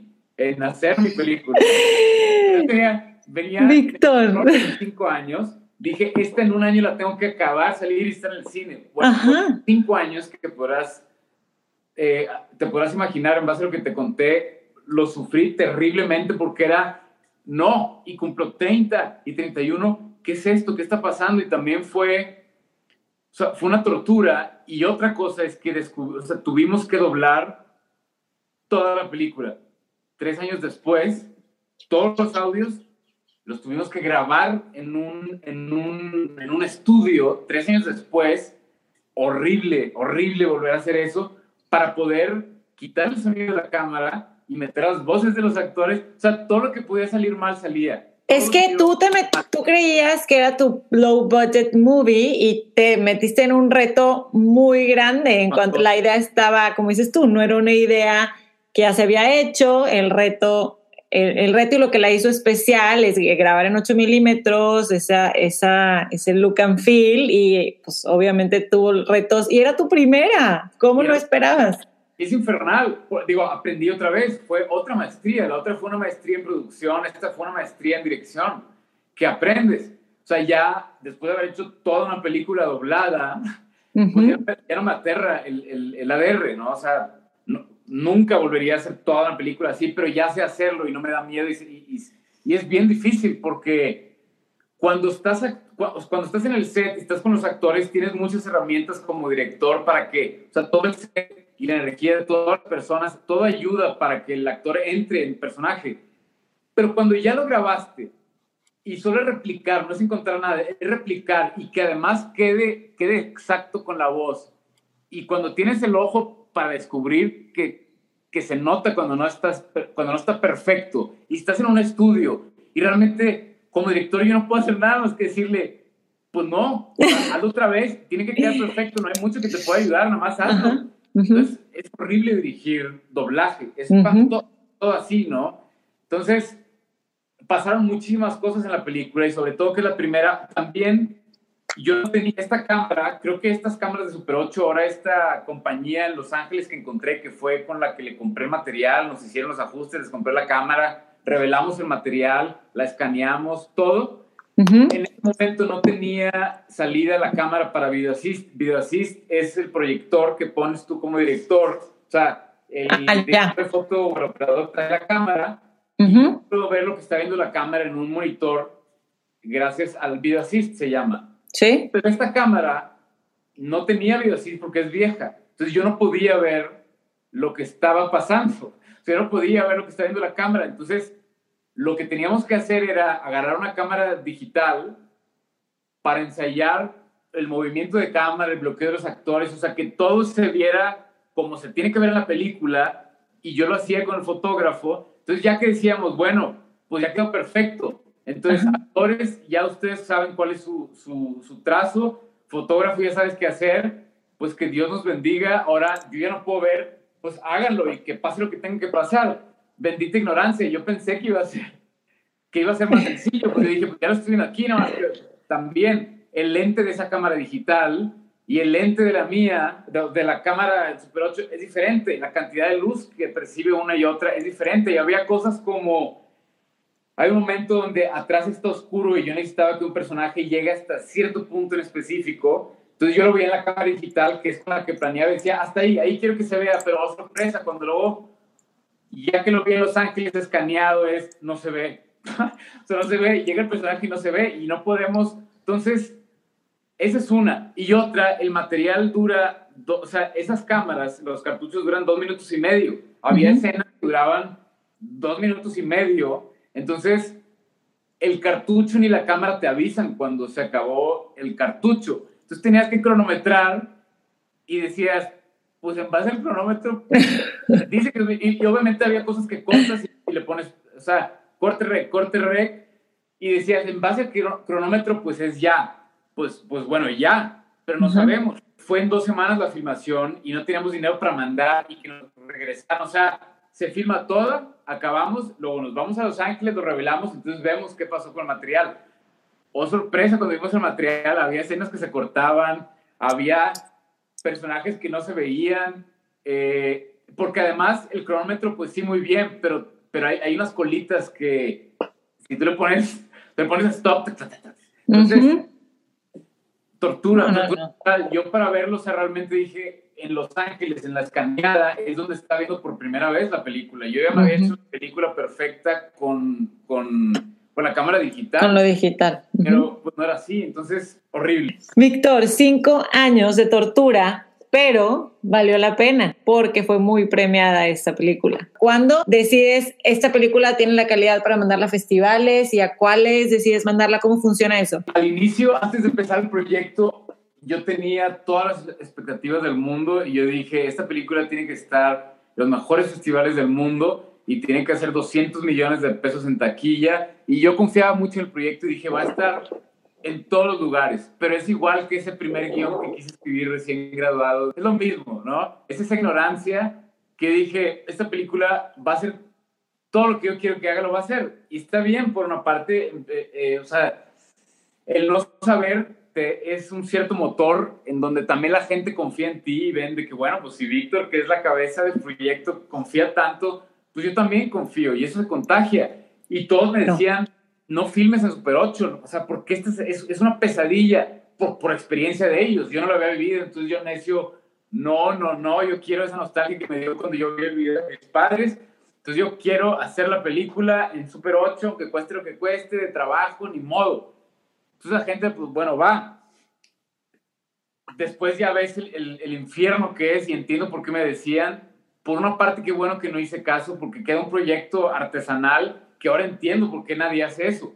Incluso a veces usan Super 8 milímetros cuando ves en películas que ves un flashback, pero incluso en los flashbacks, y, digo, como yo conozco el 8 milímetros, logro descifrar el, el, el, Super 8 real a una cámara digital que luego le pasa para que parezca, se nota, pero para mí, ¿quién en el mundo lo conoce? Entonces, pues nadie sabe y, por eso no usan Super 8 milímetros casi. Pero bueno, entonces, al principio tenía todas las expectativas del mundo. Conforme iba avanzando, los, lo infernal que era, empecé a perder toda credibilidad en mí porque también va pasando el tiempo y el, mi mismo equipo vi cómo iban desconfiando de mí. Luego ya les hacía más, oye, vamos a... No me contestaban, ¿no? Algunos. Como y se ve cómo empiezan a, no creer en mí, lo veo y se siente horrible porque yo también empiezo a no creer en mí y, y, digo, sí, hiciste tu película, bueno, hiciste 180, eras productor, acá tú escribiste, dirigiste y volvían el terror otra vez. ¿Quién te dijo que sabes escribir y dirigir? Porque la verdad es que aunque hagas cortos como director, un largo no es varios es lo mismo que varios cortos. No, es otro monstruo completamente diferente porque además tú ya hiciste un o sea, los cortos ya sabes que no vas a recuperar, los cortos no se venden en general. Es diferente cuando tú hablaste con inversionistas y confían en ti y quieren recuperar su dinero y tú también, y hablaste, y toda la gente que hizo la película, bueno, todo lo hicimos para que salga en el cine. Entonces de repente toda esa responsabilidad cae en mí y no lo estoy acabando y no está quedando como queda. Y por ser obsesivo y perfeccionista digo, no es que no puedo, o sea, no puedo dejar que algo que está mal hecho o sea, no concibo terminarla, aunque gente me decía, es que los proyectos nunca los terminas, los dejas ir. Pues sí, pero una delgada línea en donde dices, hay que dejar ir y esto es una porquería, a mí no me gusta, o sea, yo no estoy contento en presentar este proyecto y que se termine y, estar yo ahí en ese escenario y decir, yo hice esto. Como que ese era el parámetro que yo vi y decía, no está listo, o sea, esto, esto no está bien, no me gusta este sonido, no me gustan estas escenas, editamos y editamos y editamos y no quedaba bien la película. Entonces, conforme pasaba el tiempo, yo fui perdiendo toda credibilidad en mí, en la película. Entonces, yo lo único que quería era terminar Y, y, yo pensé muchas veces ahí, en, dije, esto no es lo mío. ¿Tenías un go-to place? Un, un, por ejemplo, ahorita me, me, estoy acordando de la persona que te dijo el hindú que alguna vez, oye, tienes talento, o sea, ¿tenías un happy place que, o, o, una persona, algo que te volviera a dar esa confianza en ti o eres tú mismo? O sea, tuve gente que sí se quedó conmigo desde el principio hasta el final, los actores, los productores, eh, la mayoría estuvo conmigo siempre. Hubo algunos que no, pero ellos me daban mucho ánimo. Pero ese go-to place real, o sea, y ellos me sirvieron, pero realmente no. Ese go-to place está dentro. Tiene, o sea, tuve que, porque cada quien te da su opinión y sus consejos. Muchos me decían, ya cábala, le tienes que acabar. Nunca terminas un proyecto lo dejas ir. Es como una frase que existe, no sé si en todo, pero en el cine se dice mucho. Nunca lo acabas, lo dejas ir y es cierto, si no estás escribiendo, editando, digo, me imagino que tú también eh, lo, lo, vives. O sea, no hay una manera, hay muchas. Entonces hay que dejarlo ir. Sí. Pero otros decían, ya está bien, yo ya la veo bien, así, pero hay algo adentro mío que me dice que no. Entonces, uh -huh. si tú no encuentras esa voz que tiene que ser tuya y está dentro de ti, que te diga por aquí o por allá, lo uh -huh. demás de la gente son opiniones y consejos, pero todo los tomas para tomar tu decisión. Si no, uh -huh. vas ahí a la deriva por donde lo que la gente vaya opinando, pero es mi película, digo, de todo lo que la hicimos, pero yo como escritor, director, es mi película y, y realmente nadie la conoce más que yo, nadie va, le va a gustar tanto como a mí o odiarla, pues, odiarla uh -huh. sí, pero nadie le va a invertir tanto tiempo, eso es algo que también me costó mucho trabajo descubrir yo decía, ¿por qué no le meten toda la pasión y energía? Nunca, nadie se va a comparar. Aunque metan todo lo que traen, no se compara con la energía, con la energía y, y pasión que, que, le meto yo que salió de mi, de mi mente primero. Entonces, uh -huh. encontrar eh, ese lugar interior que te dice, esto está listo, esto no está listo. Y si no está listo, hay que, o sea, qué flojera que tardé cinco años, pero una vez más estuvo bien lo que hice. Hubiera sido un error haberla terminado en un año eh, que me gustara. No hubiera servido de nada, no hubiera hecho ni un peso, no hubiera estado en el cine, no hubiera estado en ningún festival. Entonces, sí valió la pena, hay que, hay que aprender a hacer las cosas rápidos y, y demás, pero valió mucho la pena hacer caso a esa voz interior que me decía, no está lista, no está lista. O sea, yo tenía una barra fijada que hasta, no, hasta que no llegara ahí, que me costó cinco años llegar ahí, pero es el tiempo que tomó. O sea, llegó un punto donde dije, ¿sabes qué? Ya no me importa, aunque me tarde 20. Tiene que, o sea, sí tiene que haber un final, porque esa es otra. Como directores, es mi primera película. Yo no sé si realmente logro acabarle y que diga me gusta o no existe eso que estoy buscando, porque es lo que la gente me decía. Me decía, no, no existe, no llegas a ningún lugar, pero sí llegas. O sea, sí existe ese lugar y sí hubo un punto donde dije, sí llegué a un nivel en donde yo puedo presentar la película, entiendo que se puede mejorar, se puede De satisfacción personal. De satisfacción en donde yo la pueda presentar, la paguen y yo esté en un escenario y diga, sí la hice yo y por el resto de mi vida va a tener mi nombre y cuando me muera, eso va a seguir eternamente por ahí. Es, es, es una gran responsabilidad que a veces es mejor ni pensar tanto en eso, pero uh -huh. creo que ese es un, un buen un buen punto para, al menos como en una película, como escritor o director, decir, si, si cruzas esa línea, entonces ya, déjalo ir. Pero antes de, esa línea, si no estás orgulloso con que tú estés presentándolo, tu nombre esté ahí, entonces no está lista y no la, no la, no la puedes terminar ahí. Finalmente, das el paso de decir, ya, la terminé. ¿En qué momento dijiste, está digna de festivales y cómo, cómo es este proceso? Porque pues en eso no tenías experiencia, ¿verdad? No, no, en eso no tenía experiencia. Entonces, bueno, conforme fue sucediendo todo, realmente lo único que quería era acabarla y ya olvidé dinero, festivales, dije, acábala hasta que te guste, a uh -huh. ti. Entonces, ya que la acabé y me gustó, dije, ah, esto ya está listo, ahora sí. Y justo, o sea, me puse a investigar también en, es, en, esas noches de insomnio, de repente, ya que iba a acabar la película y que ya veía que ya la iba a terminar realmente, de repente me atacaba una noche, oye, no conoces nada de festivales, o sea, quieres que esté ahí, no tienes idea de ese mundo, sí, cierto, y pasaban noches y días enteros leyendo compraba libros y artículos, o sea, leyendo todo lo que podía de cómo, no, o sea, realmente aprendes viviéndolo, pero en this day and age hay muchas cosas que sí puedes aprender leyendo, eh, muchísimas. Entonces me puse a leer mucho y dentro de las cosas que descubrí, de las más importantes que yo no sabía, es que aunque todos los festivales del mundo tienen como tú pagas y mandas, en ese momento todavía había opción de DVD, por más increíble que, suene, el 2000, 2000 pues hace, relativamente poco, pero 2016, 16. sí mandé un par de DVDs por ahí y lo demás ya era online. Yo preferí el DVD porque sentía que era el compromiso con el juez que lo viera y demás, pero bueno, este, y esta superstición, ¿no? Pero investigué mucho acerca de festivales y dentro de las cosas que descubrí es que realmente es muy difícil que tú mandes, aunque sea online, pero por así llamarlo, que mandes un DVD sin que nadie te conozca, la vean y la escogen. O sea, dicen, tú crees que en tal festival y en tal festival, o sea, si es un festival que vean 100 películas, sí las pueden ver, pero estos festivales que les llegan 2.000 películas, ¿tú crees que las ven? O sea, que van a ver tus 2.000 películas. Ah, mira, esta vale la pena. Dice el 99% de las películas que fa, igual y sí, si tú ves la, programación de un festival, el 99% es de directores que ya conocen, de agentes de ventas, relación. O sea, es, ya acabé esta, va, invito, porque ya conocen al director del festival, al programador, el productor ya conoce tal. Entonces, así es como funciona el mundo y así funciona ese circuito también. Hay un 2% de, de las películas que ves en los festivales, al menos en los que importan, que sí sacaron de DVDs. Pero las probabilidades de que lo logres es mínimo. O sea, realmente es mínimo. Yo dije, pues ni modo, yo no, yo no, no los conozco, entonces pues vamos a probar si esta teoría es verdad o no. Entonces hice una lista enorme de, de, de todos los festivales que quería ir y obviamente pues unos son en enero, otros en O sea, cada mes hay festivales.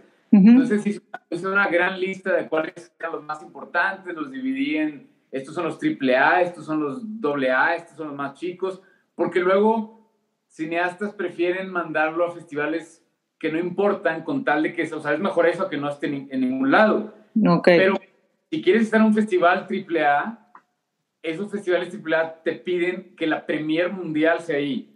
Te ah. piden la premier mundial y ya no fuiste a esos AAA nunca. O sea, entonces ya prefiero aventarme un año de mandarla a festivales AAA, por así decirlo, y que no me acepten ninguno, y decir, ah, lo que encontré en internet era cierto, pues ya que, o sea, el chiste es aprender, prefiero hacer eso a que irme a un festival bajo que no me sirve de nada porque, pues, ¿para qué lo mando? O sea, en el AAA van los compradores, yo lo que quiero es comprarla y venderla. Entonces, si lo mando al festival insignificante al principio, pues yo, yo no quiero estar en el insignificante, o sea, sí, pero como una estela. No quiero que la primera mundial sea en un festival mínimo. Entonces, estuve hablando con gente y pidiendo consejos y esto que leía y total, a final de cuentas, entre los festivales, o sea, ¿qué es AAA, Cannes, Berlín, eh, Venecia, ¿no? Eh, Sundance, y hay como cinco. Y luego vienen otros demás. Pero siendo esta película de terror, el hay varios festivales en el mundo de terror. El más relevante, el más importante es en el Festival de Sitges, en España.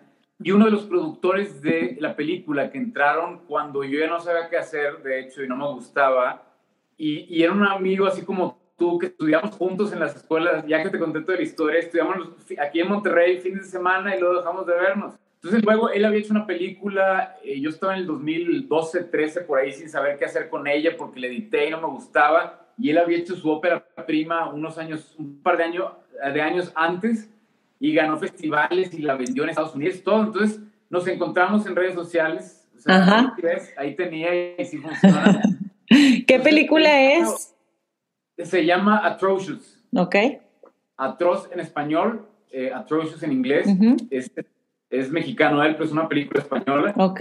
Entonces hablé con él y, le, y se hizo productor. Le dije, oye, ¿cómo te fue? Ayúdame. Tú que hiciste esa película, estoy viviendo en Querétaro, ven. Entonces fui y le enseñé el corte le dije, la odio, no me gusta, ¿qué hago?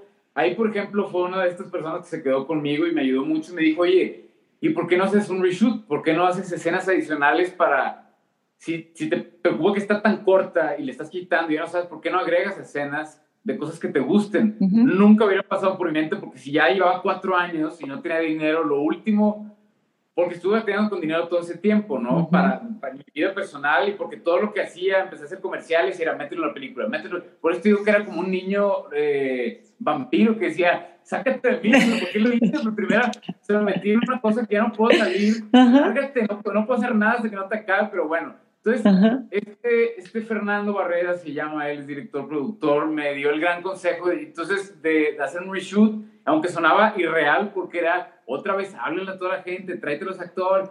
Te dije, me gusta la idea, por más descabellado que es, empecé a hacer un guion, metí escenas, total. Sí hice escenas adicionales que me tomó, o sea, fueron tres intentos de reshoots donde todo salía mal. Hice uno, no salió, déjame recuperar el dinero perdido. Hice otro, salieron dos escenas, pero eran como diez. Entonces hice otro, conseguía más dinero hasta que por fin lo hice. Ya en el último reshoot, la gente sin cobrar decía, Víctor está loco, lo perdimos, o sea, nada más estamos viniendo porque, no, o sea, realmente él decía, es como si, los, si el mundo está en mi contra, o sea, parece que estoy loco, la gente que estaba conmigo decía, en verdad sí, o sea, haz de cuenta que era verano y no hay lluvia, y en el momento que decidíamos hacerlo, ¡pum!, lluvia una explosión, entonces decía, se fijen cómo no, no soy yo, o sea, realmente el mundo está en mi contra, y me decían, sí, y me veían como que con yo los veía, Víctor lo perdimos, o sea, está loco, lo perdimos, pero pobre, pobre, o sea, pues mínimo hay que ayudarle. Entonces fueron tres reshoots hasta que por fin logré lo que quería y demás, locura total. Pero bueno, entonces... Fernando, ajá. Fernando, su ópera prima como director fue, la, él adrede, él ya había hecho su investigación de festivales y él quería estar en el Festival de Sitges porque es el festival más importante del mundo. Ok. Entonces él fue y como le iba a grabar en España, grabó en Sitges, adrede, como no los conocía, decía, si es el festival más importante del mundo, nadie filma en Sitges, pues yo lo voy a hacer aquí, salen las noticias. Claro. Y ya pues tengo medio que una entrada, le funcionó, la película es buena, pero estuvo ahí en Sitges. Entonces, luego Fernando, ya que había acabado, pues, ya que la terminamos, siempre estuvo la cosa de, yo les escribo a los programadores, de Sitges, que ya los conozco, como te digo, que funciona el mundo, para que la vean. O sea, yo no, ni él ni nadie puede asegurarte que tu película quede la más primos, eh, o sea, que quede. Pero lo que hacen las relaciones es el networking, es que la vean. Exacto. Si la ven y no les gusta, pues bueno, para mí la vieron. Lo difícil es que la vean. Entonces, hubo, estuvo extraño ahí porque Fernando y yo dejamos de hablar por un momento, él les habló a, los, a esta gente, pero luego Fernando y yo dejamos de hablar por ahí, tuvimos una, o sea, una diferencia que, que, ya arreglamos, pero en ese momento Fernando y yo dejamos de hablar. Entonces yo me quedé con, pues, ¿qué pasó? ¿Se las mandó o no se las mandó? Pero entonces yo dije, bueno, pues yo la voy a meter como mortal, y la metí como mortal, donde mandé el DVD y luego vi que en el, o sea, en esa plataforma tú puedes ver cuántas vistas tiene, y vi que le empezaron a ver y tenía 10 vistas, 15 vistas, 30 vistas y dije, bien. Ya no supe bien si fue a través de Fernando o, o realmente nada más la agarraron y la vieron o, o, el hecho de que Fernando les dijera y ya traían ese nombre, entonces vieron plataforma. O sea, yo creo que sí tuvo que ver, no lo he platicado a fondo con, con Fernando, creo que sí tuvo que ver ahí el hecho de que Fernando está dentro de la lista de gente que ya estuvo, entonces eso hizo que quieran. Luego ya supimos que quedó, entonces, ah, qué, qué padre y todo. Y ese fue el, el, primer festival en el que quedó la película. Entonces fuimos a Sitges, te digo que es el más importante. Entonces era como un gran evento para nosotros, porque es el horror. Y ganamos mejor película latinoamericana. O sea, es el, el festival más importante de cine de terror. Sí, del mundo. Está, eh, entonces, nos escogieron ahí y fue ahí la premier, o sea, la premier mundial y luego ganó mejor película latinoamericana. O sea, ahí yo ya no tenía expectativas. Yo nada más fui y dije, o sea, nunca. Entonces ganamos mejor película latinoamericana y para mí fue, wow, yo ahí realmente. Yo estaba en blanco, o sea, yo no tenía idea de cómo le iban a recibir. Yo sí, cuando la acabé, dije, esto ya está terminado, pero no sé cómo la va a recibir la gente, no sé nunca. O sea, presentar, yo cuando estaba en el festival estaba aterrado y dije, ¿por qué la metí?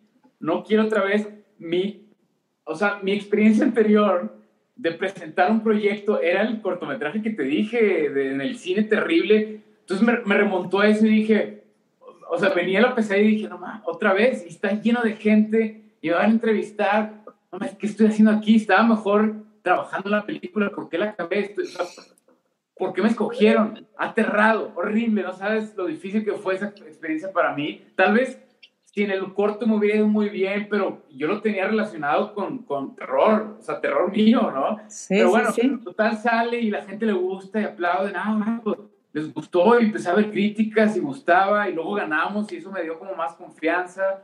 Y luego me dieron también hubo un premio que repartieron de director promesa que, que nos lo dieron a tres directores, dos mexicanos y un español. Y eso también dije, wow, o sea, mejor película de Latinoamérica, director promesa rock entonces ya eso me, me, regresó mi confianza. De ahí yo lo mandé a ciertos festivales, pero realmente en el 90% como festivales de horror, lo que hacen es ver sitios y dicen, en sitios yo quiero esa película? Entonces ya okay. a para China y Finlandia, Argentina, Estados Unidos, Brasil, México y, y varias partes del mundo. Pero ya ya iba yo como, me sentía como un campeón, ¿no? O sea, claro. uno, entonces yo dije, pues les gusta a todos. Y a donde iba, al menos en festivales, gustaba. Gustaba mucho. Como mi única experiencia fue de festival y a todos les gustaba, cuando vi las reacciones de la gente en México, que, que muchas eran, la odio es la peor película que he visto en mi vida, eso fue una sorpresa para mí porque dije, ¿en qué momento cruzamos de andar por todo el mundo? Los mejores dicen es lo mejor y luego acá la gente la está haciendo mierda. Me imagino el shock de, de venir muy laureado y de repente. Claro, y dije, campeonato total, ¿no? Y ya que salió en el cine y luego vimos los comentarios de la gente que estuvieron divididos, ¿no? A mucha gente le gustó mucho, la otra la, odiaron. Y al investigar por qué el odio, que es muy válido, pues que cada quien le puede gustar o no, pero. hubo gente que entrevistamos que no me gustó.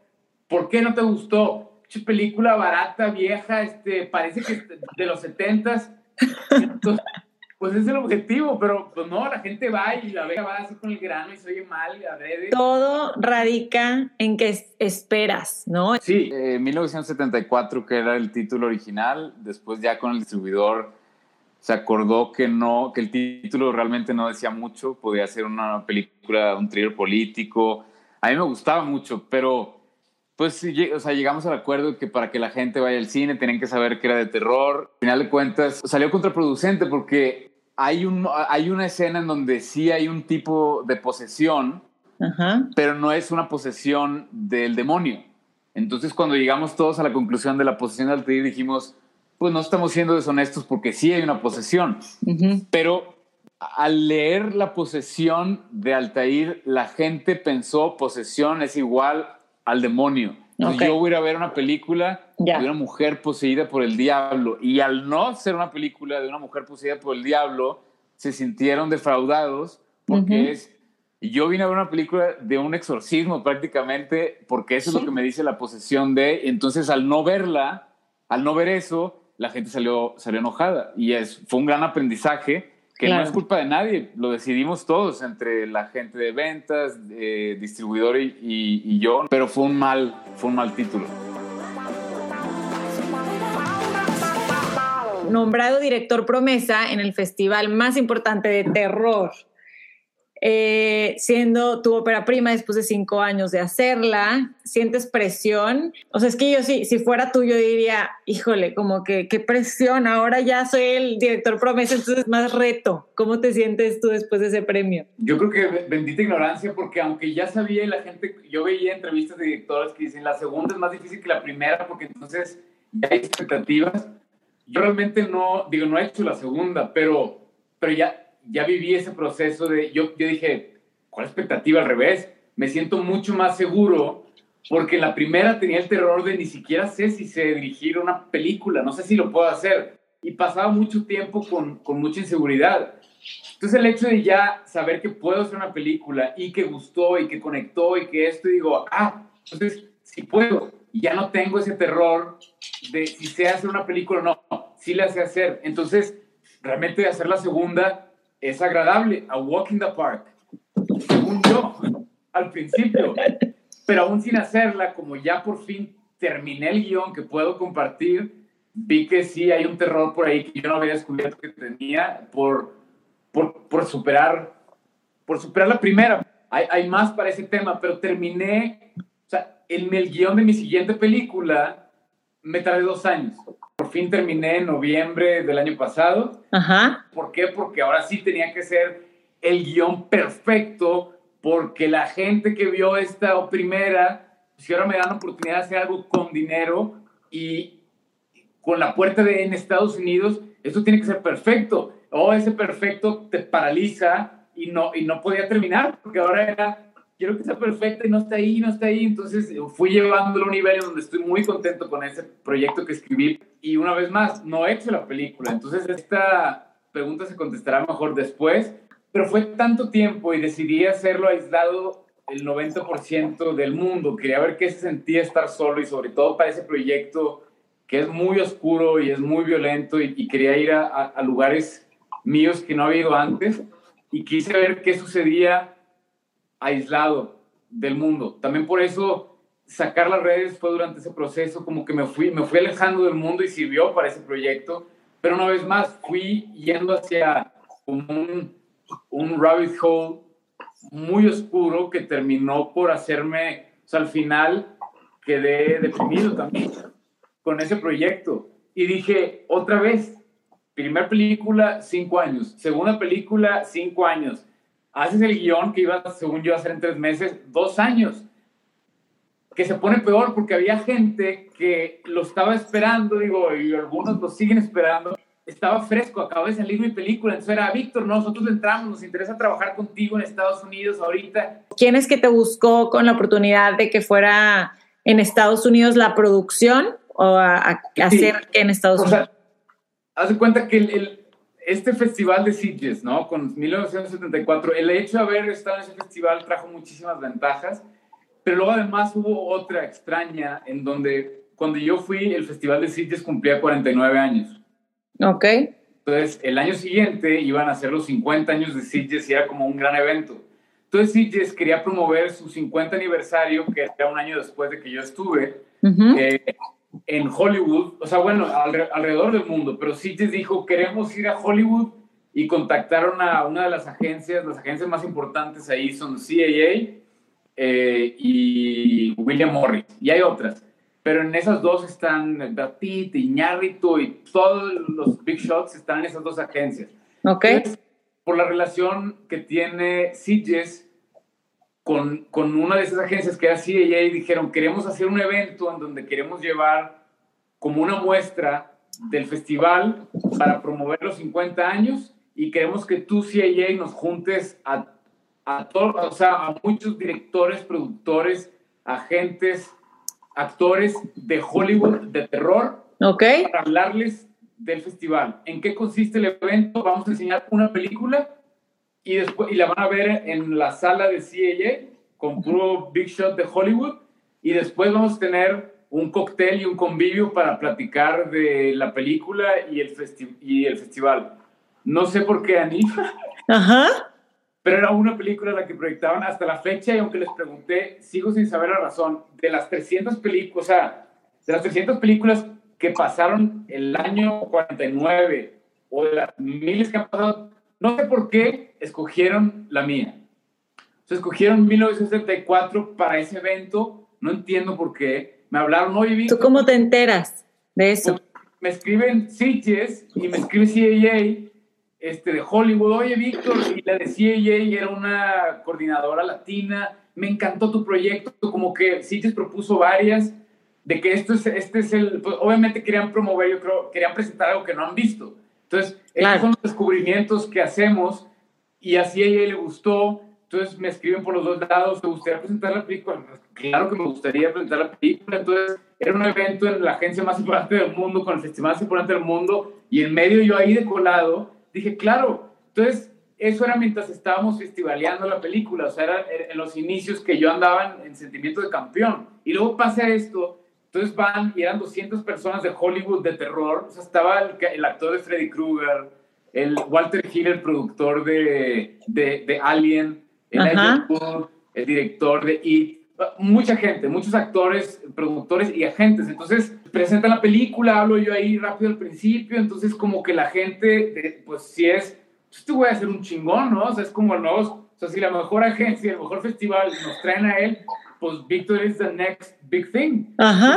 se acaba la película y pum, entonces me empiezan a hablar las agencias, te queremos firmar de, de agente de talentos y manager y productores y actúa, me empieza a hablar mucha gente, pero entonces yo iba a estar ahí poco tiempo, alcanzo a ir a juntas con algunos, yo ya estaba escribiendo este guion que te digo de dos años, pero llevaba dos meses escribiendo, tres, entonces les dije, me empezaron a hablar todos, yo había regresado, estaba en Monterrey en ese momento y dije, a ver, me están hablando todos y yo estoy acá, me gustaría verlos en persona y sobre todo quiero, ya vieron una película, pero yo ya estoy por acabar este guion, quiero enseñárselos y conocernos en persona, agentes, managers y todo, y quiero escoger yo, o sea, este guion es más correcto de hacia dónde va mi carrera que la primera película que hice rápido y sin dinero. Esto me, me, vende más como lo que yo soy, es muy visual el proyecto, es muy, es mucho más auténtico, es mucho más lo que yo voy a hacer. Entonces, los agentes, no, pero yo te quiero y dije, no, no, no, y la gente me decía, no seas idiota, firma ya, nadie le habla, o sea, para que llegues ahí está bien difícil.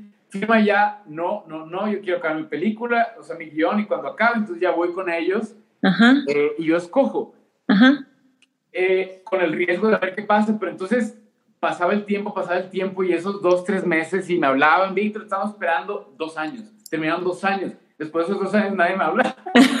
ya me hablaba porque decían, no, vimos. Y, entonces yo dije, idiota, la regaste, o sea, ese era tu... Pero también, como iba a ser ahora para... Mi plan nunca fue irme a Estados o sea, mi plan siempre fue irme a Hollywood, pero yo dije en unas cuatro o cinco películas, pero se abrió, me hablaban tanto allá que dije, pues en esta, ¿no? Pero me aterraba también porque era como el gran sueño, pero yo no sé si estoy listo. Pues ni modo, te están invitando, lánzate ya, entonces quiero hacer esta película perfecta para Hollywood. Ajá. Y me tomó dos años. Entonces termino el guion, lo escribo en español, eh, y luego tenía una traductora, empecé a traducirlo. Después de dos años de estar en este proyecto, la traductora no hace guiones. Entonces dije, ya no tengo, ya no tengo alma para dedicarle un, gramo más a este proyecto y la traducción no va a ser así de fácil. Yo necesito un traductor profesional de Hollywood que se dedique a escribir guiones y traducirlos y que hable perfecto inglés, español, total. Dije, ahorita no puedo. Eso, eso fue en diciembre. Dije, ya no, ya no puedo más. Llevo dos años deprimido, necesito algo que me regrese estar en contacto con el mundo y la vida, me ocurre, tengo que hacer un proyecto uplifting y lo tengo que hacer rápido con la excusa de hacer algo nada más por hacer. Entonces ahí es donde me vengo a Guanajuato y escribo este otro proyecto. No he traducido el guion de los dos años. O sea, ahorita ahora estoy enfocado en este proyecto de Guanajuato que es otro. Ok. Por ahí tengo una buena opción de, o sea, ya tengo el dinero para la traducción, ¿no? También alguien de producción que le interesa la película, es yo le pago al traductor, ya me contactaron con una traductora que le tradujo el último guion a Iñárritu. Entonces yo creo que en mayo ya se traduce eso, ya conseguí la persona que quería y demás. Entonces, bueno, estamos por ver. Ya que lo, que lo termine, voy a recontactar a toda esa gente que conocí, a ver quiénes les interesa y quiénes no. Pero en el Inter dije, este año me lo tomo para hacer esta otra película en México de bajo presupuesto sé que esta gringa que es de alto presupuesto, o sea, es, es, de unos 5 o 6 millones de dólares, digo, bajo presupuesto para Hollywood, pero pues para nosotros, o sea, es cara. Claro. Eh, entonces, allá sé que las libertades, una vez más, yo dije, quiero, quiero que me den completa libertad, porque yo quiero hacer todo como yo quiera, pero sé que como ya hay presupuesto más alto y es allá, no voy a tener tal vez toda la libertad, o sea, pelearé lo más que pueda, pero una vez más, al tener otro hijo, que es este que estoy creando en Guanajuato, también me relajo y digo, ¿sabes qué? Completa libertad en este, que es de bajo presupuesto, el riesgo no es tanto. Si las condiciones en Estados Unidos son, sí, pero eso no importa, te limitas tantito acá, te liberas más acá. Entonces, como que quiero ver si me sirve poder hacer eso, como que yo necesito hacer lo que yo quiera también. A mí, a mí me gusta hacer lo que yo quiero y que no me digan qué hacer, digo a todos, pero creo que me va a servir hacer una un poco más limitado para que comercialmente sea más válido, aunque nunca sabes que tiene éxito, y otro proyecto de bajo presupuesto donde yo me pueda descubrir talentos, arriesgarme yo más con el tema, quitarme yo esa perfección, o sea, divertirme. Esto me hace sentir más justo, siempre regreso ahí a los proyectos que hacíamos nosotros.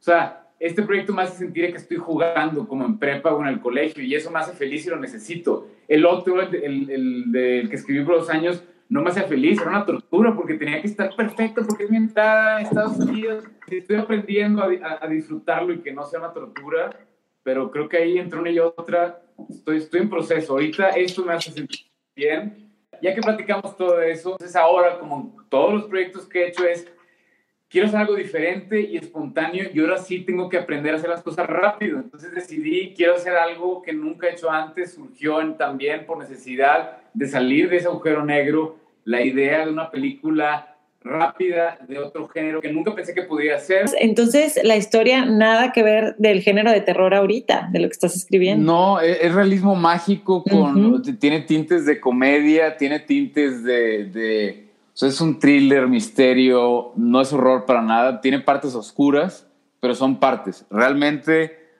es realismo mágico. O sea, ese es el género, pero es mucho más ligero, Siempre me vi como escritor, director de terror y es el género que me gusta y me gustará para siempre. Pero ahorita surgió, dije, hay otra, hay otra área dentro de mí que no es de terror, que yo no sabía que tenía, que quiero explorar. O sea, ya vi que yo me conozco a través de, o sea, a través de muchas formas, pero una de las más grandes es a, a, través de contar historias, o sea, a través de crear, porque hay algo, o sea, hay un tema que me llama, entonces digo, quiero explorar y contar de eso. Y lo que estoy escribiendo ahorita se da la oportunidad de hacerla en México y ahora esto me, me, me, dio mucha alegría y de hacerla aquí en específico porque la película se tornó muy mexicana, ¿no? Eh, que, que, me gusta. Redescubriendo yo también lo mexicano que yo soy. El hecho de estar en Guanajuato, que hay muchas leyendas, la película tiene este sabor de, de leyenda y es muy folclórica y es un México del cual estoy orgulloso y estoy descubriendo yo. Y ahorita tengo un, un, amor que no tenía, o a un grado que no tenía por mi país, y me entusiasma mucho la idea de hacer este proyecto muy mexicano y luego de ir a Estados Unidos a hacer la otra, también con ese sello mexicano que quiero que esté. Y luego ya no sé qué pase, si me quedo ahí o no, si se, o sea, la verdad es que luego uno tiene sus planes y se van abriendo puertas eh, que uno no se espera, se espera, la verdad. A mí no me gusta, casi no le contaba mucho de la parte de Estados Unidos porque no, y no sé si un podcast es el mejor lugar. pero, porque no me gusta decir cosas cuando no, no se han cumplido y no están hechas, pero también como ahorita ese es el plan y ojalá se dé, no sé qué vaya a pasar y qué se vaya a dar. Ahorita como que tampoco me siento mal de, digo, porque se me olvidó que estábamos en un podcast. Tú me dices que es off the record y on the record, obviamente, pero yo creo que... Todo bien, menos lo que, o sea, desde que dijimos ya empezó. Ajá todo se puede poner. Exacto. Tenía demasiada emoción ya en esta plática. Es una estrellota ahí, quién sabe qué sea y cómo sea, ¿eh? O como si le tienes nombre, tu apellido, le tienes así como que es para ti, pero tienes una estrella y qué, qué padre que hayas escogido este camino y, ya quiero ver tu movie. Mi mamá dice lo mismo. dice, te pasan cosas bien raras, oportunidades extrañas las buscas, estás trabajando todo el tiempo, pero pasan cosas raras. Atraes lo que buscas inconscientemente y el timing no lo defines tú. El timing es de repente, trancazo, ay, no, está, no sé si estoy listo, pues ahí voy, y no, yo lo, yo lo veía de para después, o yo me lo esperaba antes y hoy me tardé. El timing no lo defines tú, pero lo, lo, demás, si lo que quieres, lo tienes que tener muy claro. ¿Tuviste momentos claves en cuanto a tu vida de cineasta, de filmmaker, cuando se te abrieron las puertas en una sastrería, totalmente random, totalmente inesperado? Después tuviste una visión muy negativa de tu futuro y quiero saber ahorita si cierras los ojos y tienes así como una visión de lo que sigue y del futuro de Víctor Driere en vida en general, ¿qué ves? Ahí te va. De hecho, hay, hay cuatro hasta este momento. A ver. O sea, una, la primera fue 180, justo Sastre. Ahí fue puerta uno. Sí. Dos, que fue terminando 180 y que no encontraba dinero para mi película de horror de 20 millones. Entré en una depresión que vi el futuro negro y dije, por necesidad, tengo que hacer lo que sea como pueda, ya no por, es que yo, olvídate de todo, si no me muero de tristeza, o sea, genuinamente, entonces esa fue otra. Es, ese evento en Hollywood igual, fue positivo, como el de, como el de El Sastre, pero ahora estaba en Hollywood, que me vi y dije, qué chingados estoy haciendo aquí, realmente esto sería más rápido, o sea, sí tardado 180, sí 5 años 74, pero esto es más rápido. Yo siempre me vi más grande entrando aquí. Y ahí lo sentí, se sintió realmente, me sentía como si fuera una secta, haz de cuenta Illuminati, y me estuvieran dando la bienvenida, fue, o una quinceañera que presentan ante la ciudad, fue muy raro, así fue, ese evento fue, haz de cuenta que junten a todos los de Hollywood Horror, miren, aquí está Víctor, yo con CITES estaré con ellos agradecido por siempre, fue como ellos dijeran, nosotros lo apadrinamos, pongan atención a él. Y me recibieron muy bien. Luego yo pregunté, dije, estoy impresionado con lo abiertos que son en Hollywood y lo, este, cómo involucran. Me dijeron, así no son, Víctor. O sea, qué suerte esto que te está pasando. Así no es la gente. O sea, yo pensé que así eran allá. Dije, en México todos te están tratando de jalar para hacerte mierda, envidiosos. Me dicen, es igual o peor acá.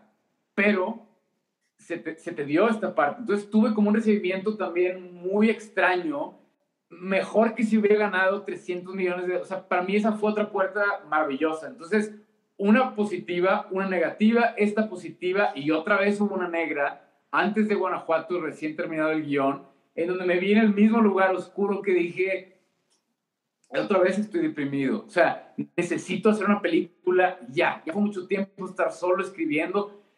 O, o, salgo de aquí o me muero otra vez. Es, es eso, raro. Es como una cuestión vital. Entonces de ahí por necesidad se me ocurre en un día, igual que, que 74, una película, le hablo al productor, le hablo a un fotógrafo, amigo mío, oye, ¿por qué no hacemos esto? Veo que funciona la idea, va, pues calculo este presupuesto y todo se empieza a dar como se dio también 74, justo así fue, donde las cosas parecen, pero había llegado a un lugar negro que de repente surge algo, es o hago esto por estar vivo y contento o me muero.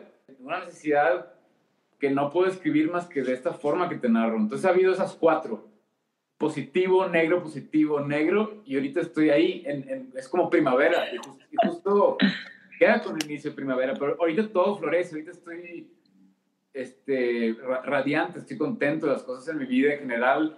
Porque todo está eh, mezclado. Entonces la parte personal y, y de trabajo ahorita estoy contento. Aunque todo podría siempre estar mejor pero realmente ahorita estoy, o sea, en momentos como este digo que bueno que decidí la vida que he decidido, ahorita estoy contento y creativo y productivo y estoy feliz.